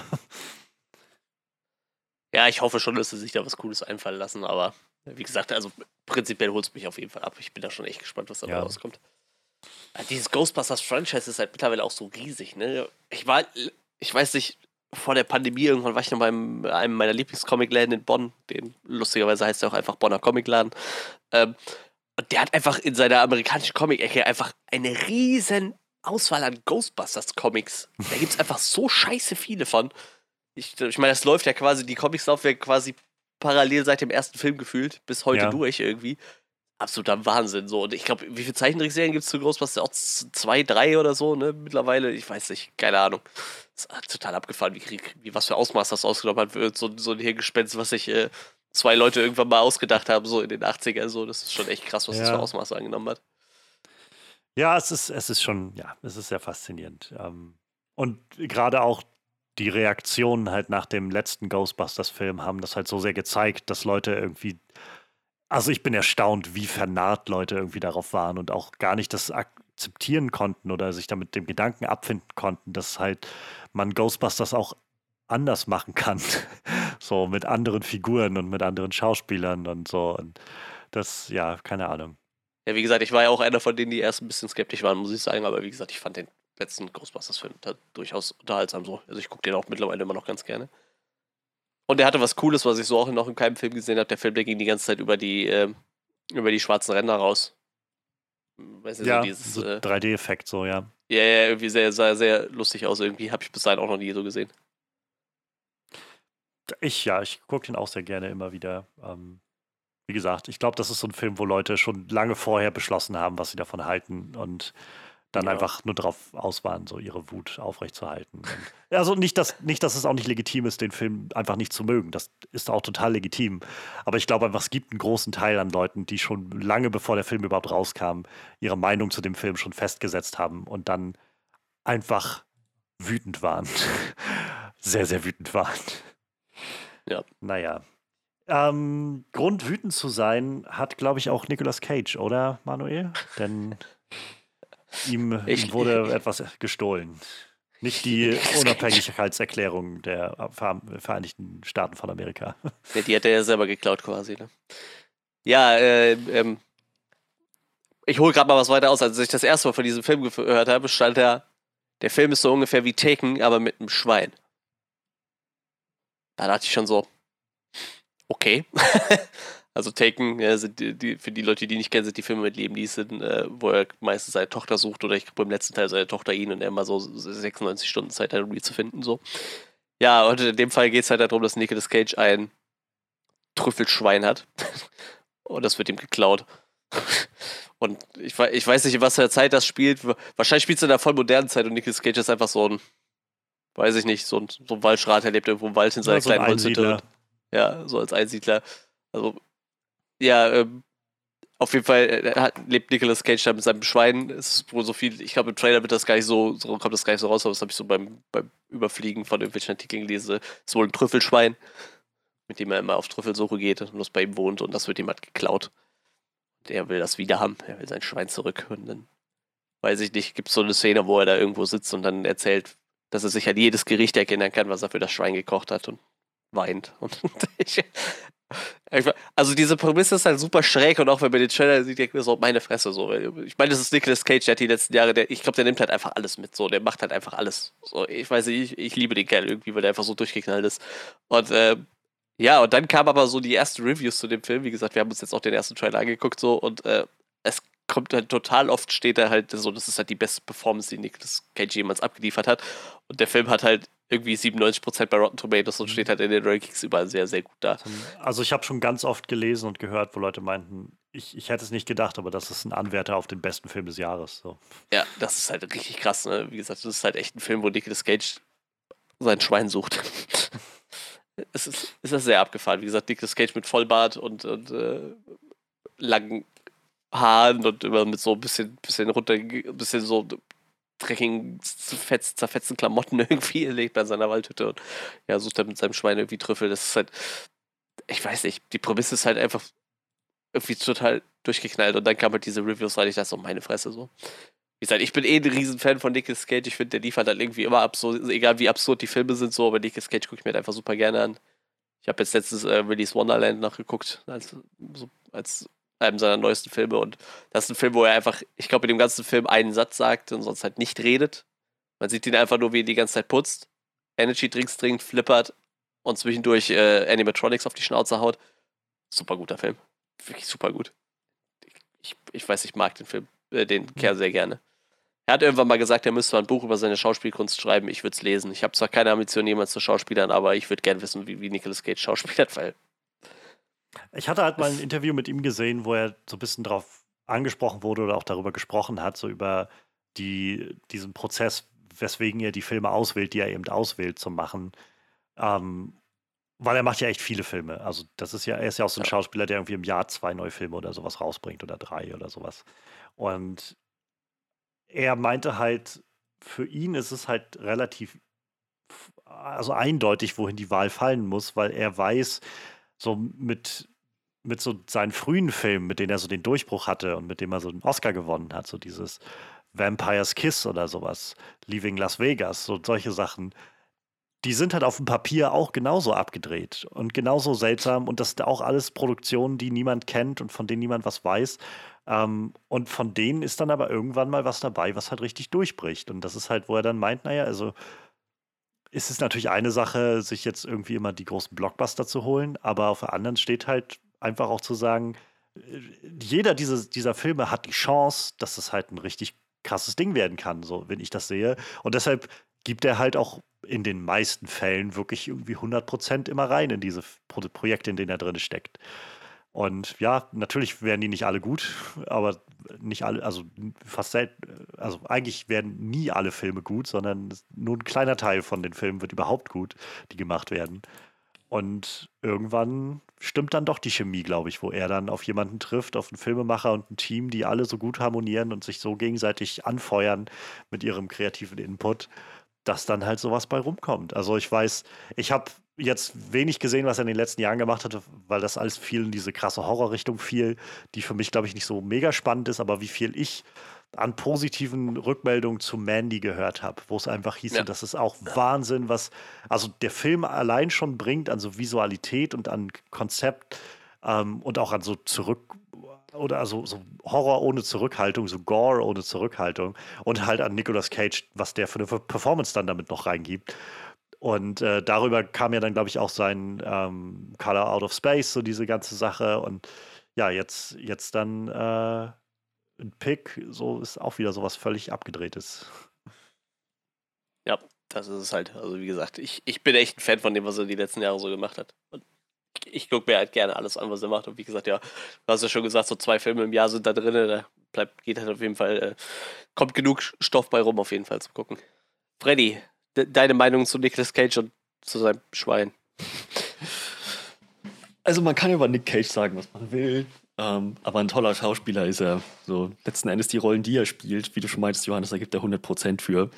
Und ja, ich meine, hat, das ist jetzt mehr oder weniger so sein Image geworden in den letzten Jahren, dass er immer so die crazy Rollen spielt. Aber letzten Endes hat er dann recht gehabt mit seiner Theorie. Wenn einer dieser Filme, die auf dem Papier äh, so, so verrückt und so abgedreht sind, dann eben doch genau die richtige Formel hat, um so ein Erfolg zu werden. Das scheint ja jetzt der Fall gewesen zu sein. Ähm, die, die Prämisse ist total abgedreht, so total absurd. Also absurd trifft es, glaube ich, am ehesten. Aber ich, ich kann mir vorstellen, dass es wirklich gut funktioniert. So, das ist ein bisschen diese surreale Komponente. Nick Cage ist einfach der perfekte Schauspieler für. So, das ist ein Film, den ich mir auf jeden Fall anschauen werde. Und halt auch so diese Dynamik zwischen einem vereinsamten, einer vereinsamten Person, vereinsamten Menschen, der halt nur seinem einen Haustier noch wirklich so eine Bindung und sein Vertrauen schenkt. So, das ist finde ich, es ist immer eine sehr, sehr bewegende Dynamik. Und ja, da, also ich freue mich auf den Film. Den werde ich mir auf jeden Fall angucken. Ich hatte halt schon irgendwie damit gerechnet, dass das Ganze halt so ein, so ein deutlich actionlastiger wird oder so. Und ich war, vielleicht wird der Film auch an sich noch actionlastiger, aber ähm, der Film selbst, also der Trailer jetzt strahlt für den Film ja deutlich mehr einfach so eine so eine wirklich schmerzende Melancholie aus die ganze Zeit durch den ja. Ton, der da etabliert wird. Der ist einfach so richtig, ja, so somber ist, glaube ich, so das englische Wort, was da mal gern benutzt mhm. wird. Es ist einfach sehr so, fast schon erdrückend und so sehr gedeckelt und, und du kriegst, äh, statt dass er irgendwie einfach mal aufsteht und ein Messer schwingt und sagt, wo ist mein Schwein, so ist das einfach die ganze Zeit so ein, jemand, der irgendwie einen echten Verlust durchgemacht hat und irgendwie versucht, das rückgängig zu machen oder so. Und das finde ich, ja, das finde ich echt super beeindruckend. Also ganz, ganz toll. Also sieht, sieht cool aus und freut mich zu hören, dass der Film halt einfach so gut angekommen ist. Ich glaube, der hatte jetzt bei irgendwelchen, irgendwelchen Filmfestspielen, hatte der jetzt die Premiere vor einem Monat oder so. Und da kamen halt die Leute raus und meinten, holy shit, das ist der Wahnsinn. Ähm, dass das funktioniert und dass das so gut ist und so. Und ja, also ich bin auch super, super gespannt, den zu sehen. Und ich muss auch mal ein bisschen aufholen, was Nick Cage noch so noch so offen hat. Ja, wie gesagt, irgendwann kommt mein At Midnight zu mit Nicolas Cage. Aber mhm. ich habe jetzt gesehen, ich kann jetzt noch äh, Ghost Rider gucken, den habe ich noch nicht gesehen und so. Da, Ghost Rider 2 ist zum Beispiel so ein Film, den habe ich, das war so einer der wenigen Filme, wo ich glaube ich abgebrochen habe kurz vorher oder irgendwie kurz davor stand abzubrechen und ich, also ich finde ihn grauenhaft. Aber das ist halt sowas, da stimmt für mich persönlich einfach ganz viel so in der Mischung nicht. Ich kann Nick Cage nicht vorwerfen, dass er nicht irgendwie völlig, völlig all in geht mit seiner Performance, die er da drin hat. So. Ähm, ich, ob ich das jetzt gut finde, ist eine andere Sache, aber es ist halt nicht so, dass er da einfach das nicht kann oder sich, er hat sich einfach für was entschieden an der Stelle. So. Der ist halt ja, wie gesagt, ziemlich crazy, der zweite Teil. Der erste ist noch so recht fast schon harmlos so im, im Vergleich zu manchen anderen Nick Cage Sachen. Und der zweite ist dann nochmal deutlich geringeres Budget und deutlich abgedrehter, wo er dann so, weiß ich, dann, dann hält er an und pisst Feuer irgendwie und so. Es ist so, es ist, ja. Nick Cage. Oh je, ja, ja, ja, ja. Ich kann auch sehr äh, Mom and Dad empfehlen, der Film auch sehr unterhaltsam. Bringt auch so ich weiß nicht, da geht es halt darum, dass immer äh, Eltern ihre Kinder umbringen wollen und irgendwann kommen dann halt die Großeltern, die dann natürlich ihre Kinder umbringen wollen. So, das ist ein vollkommen wirrer Film mit einfach nur Eltern, die ihre Kinder umbringen wollen. Aber super gut, kann ich sehr empfehlen. kann man sich ruhig mal angucken. Oh Mann. Ach ja. Tja, Pick. Ähm, ich mal gucken, wann der bei uns so wirklich greifbar ist. Ich rate mal, das wird wahrscheinlich eher so ein ähm, so auf der Indie-Kino-Schiene fahren. Ja, vielleicht. Ähm, hoffentlich, also wenn der nochmal so ein bisschen vielleicht gegen Ende des Jahres äh, vielleicht so, so ein bisschen Oscar-Aufmerksamkeit bekommen könnte, dann wäre, also stehen die Chancen, glaube ich, nicht schlecht, dass man den auch nochmal so im großen Kino irgendwo antreffen kann. Aber äh, mal schauen. Ja, eine Sache haben wir noch und dafür kehren wir noch einmal zurück äh, in die Welt der Witcher. Aber nicht in dieselbe Zeit, habe ich das Gefühl. ja, ähm, ja, mehr oder weniger dieselbe Zeit. Ähm, denn witzig, dass du das vorhin angesprochen hattest, ähm, wie, wie, wie die Witcher-Gilde zum Zeitpunkt von, ähm, von Geralds Geschichte so aussieht. Ähm, die Zeitperiode, die Nightmare of the Wolf behandelt, ein Anime, der im Netflix-Witcher-Universum spielt, ähm, ist nämlich eine, die quasi eine Generation vor Geralt als, als Witcher liegt. Sie behandelt äh, Vesemir, der später Geralts Mentor werden würde, so, der quasi der, der Übervater der Wolfsschule zu Geralts Zeiten, ähm, in seiner Jugend, in seinen frühen, jungen Witcher-Jahren und die Welt, wie sie da zu diesem Zeitpunkt noch aussah. Und das ist eben eine recht andere Welt als, ähm, als, als die, die wir in, in Geralds Zeitlinie zu sehen bekommen. Ähm, beziehungsweise seiner, ja doch, in seiner, seiner Generation, in diesem Zeitausschnitt. Denn die Monster sind zwar immer noch dieselben, das Konzept der Witcher ist immer noch dasselbe, aber die Gilde ist halt noch wirklich alive and well, also absolut gesund. Da sind reichlich Exemplare von Witchern unterwegs. Ähm, die, die, die Schulen laufen auf Hochtouren. Und ja, es ist einfach wirklich mehr so der Alltag eines Witchers, ähm, was der Trailer so, so verspricht. Wesemir, der halt wirklich von Ort zu Ort zieht, ähm, gegebenenfalls dann entsprechende politisch ranghohe Figuren trifft und ähm, sich in aller verschiedensten Kreisen aufhält, aber halt auch wirklich so diesen Witcher-Alltag erlebt, der bei Geralt fast schon so ein bisschen mehr am Rande der Story ist, ähm, während Siri da wirklich mehr der Fokus ist.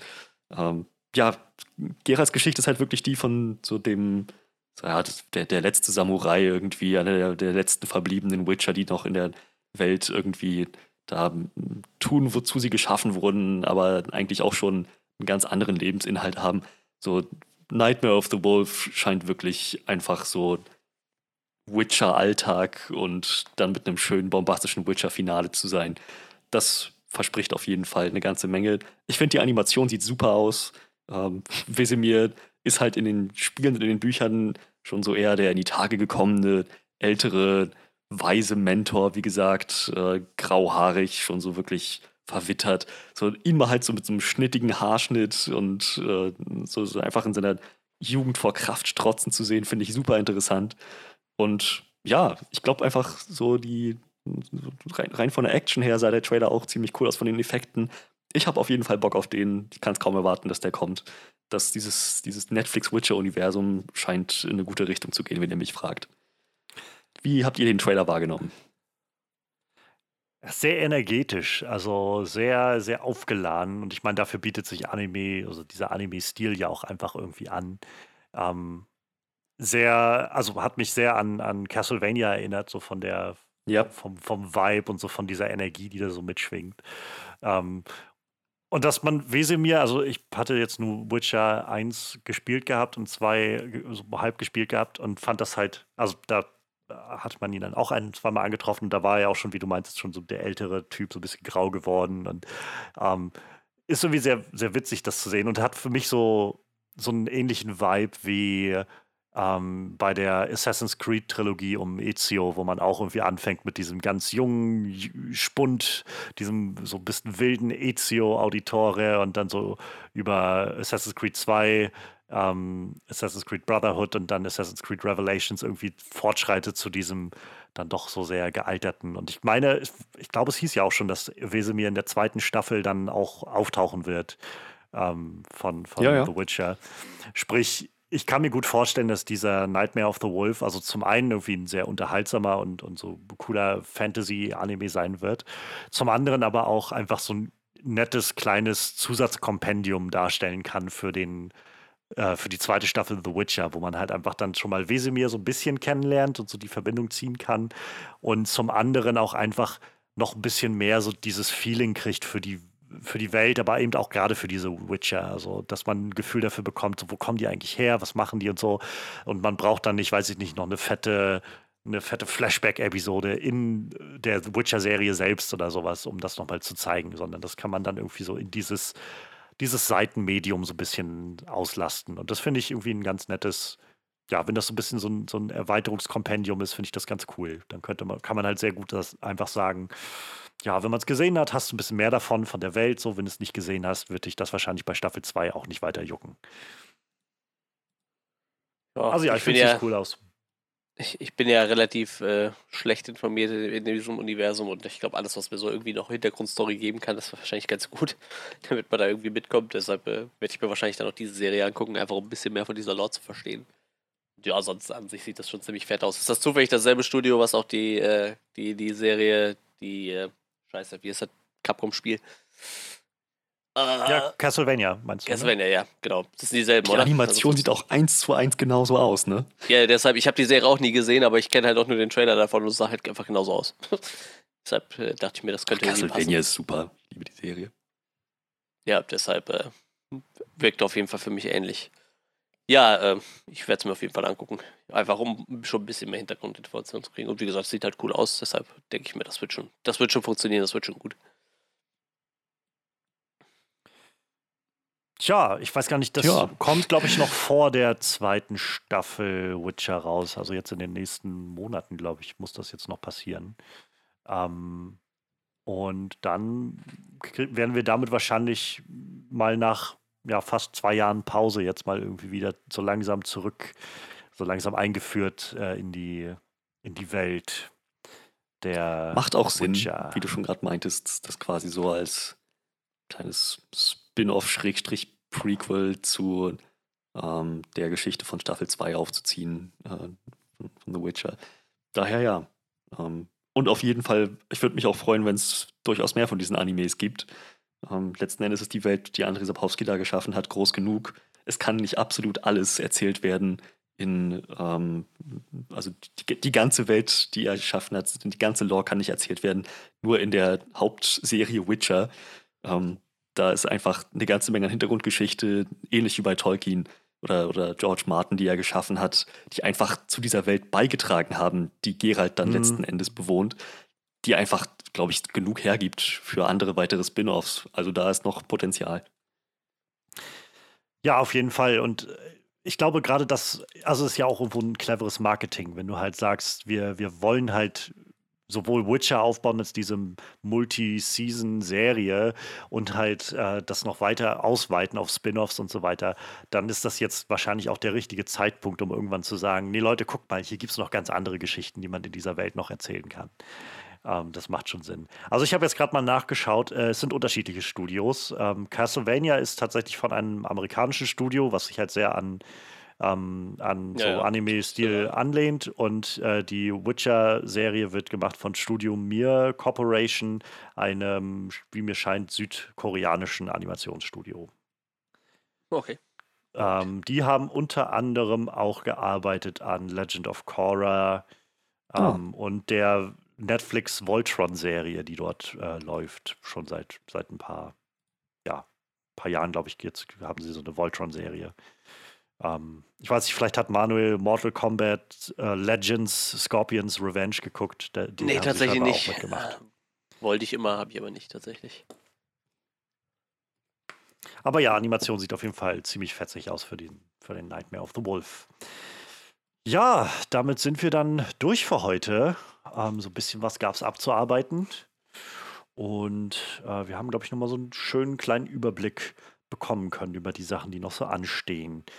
Ähm, wir hoffen, ihr hattet Freude dabei und konntet äh, vielleicht ein bisschen was selbst nochmal Revue passieren lassen vor eurem inneren Auge oder aber wir konnten euch noch auf was hinweisen, was ihr euch noch angucken könnt.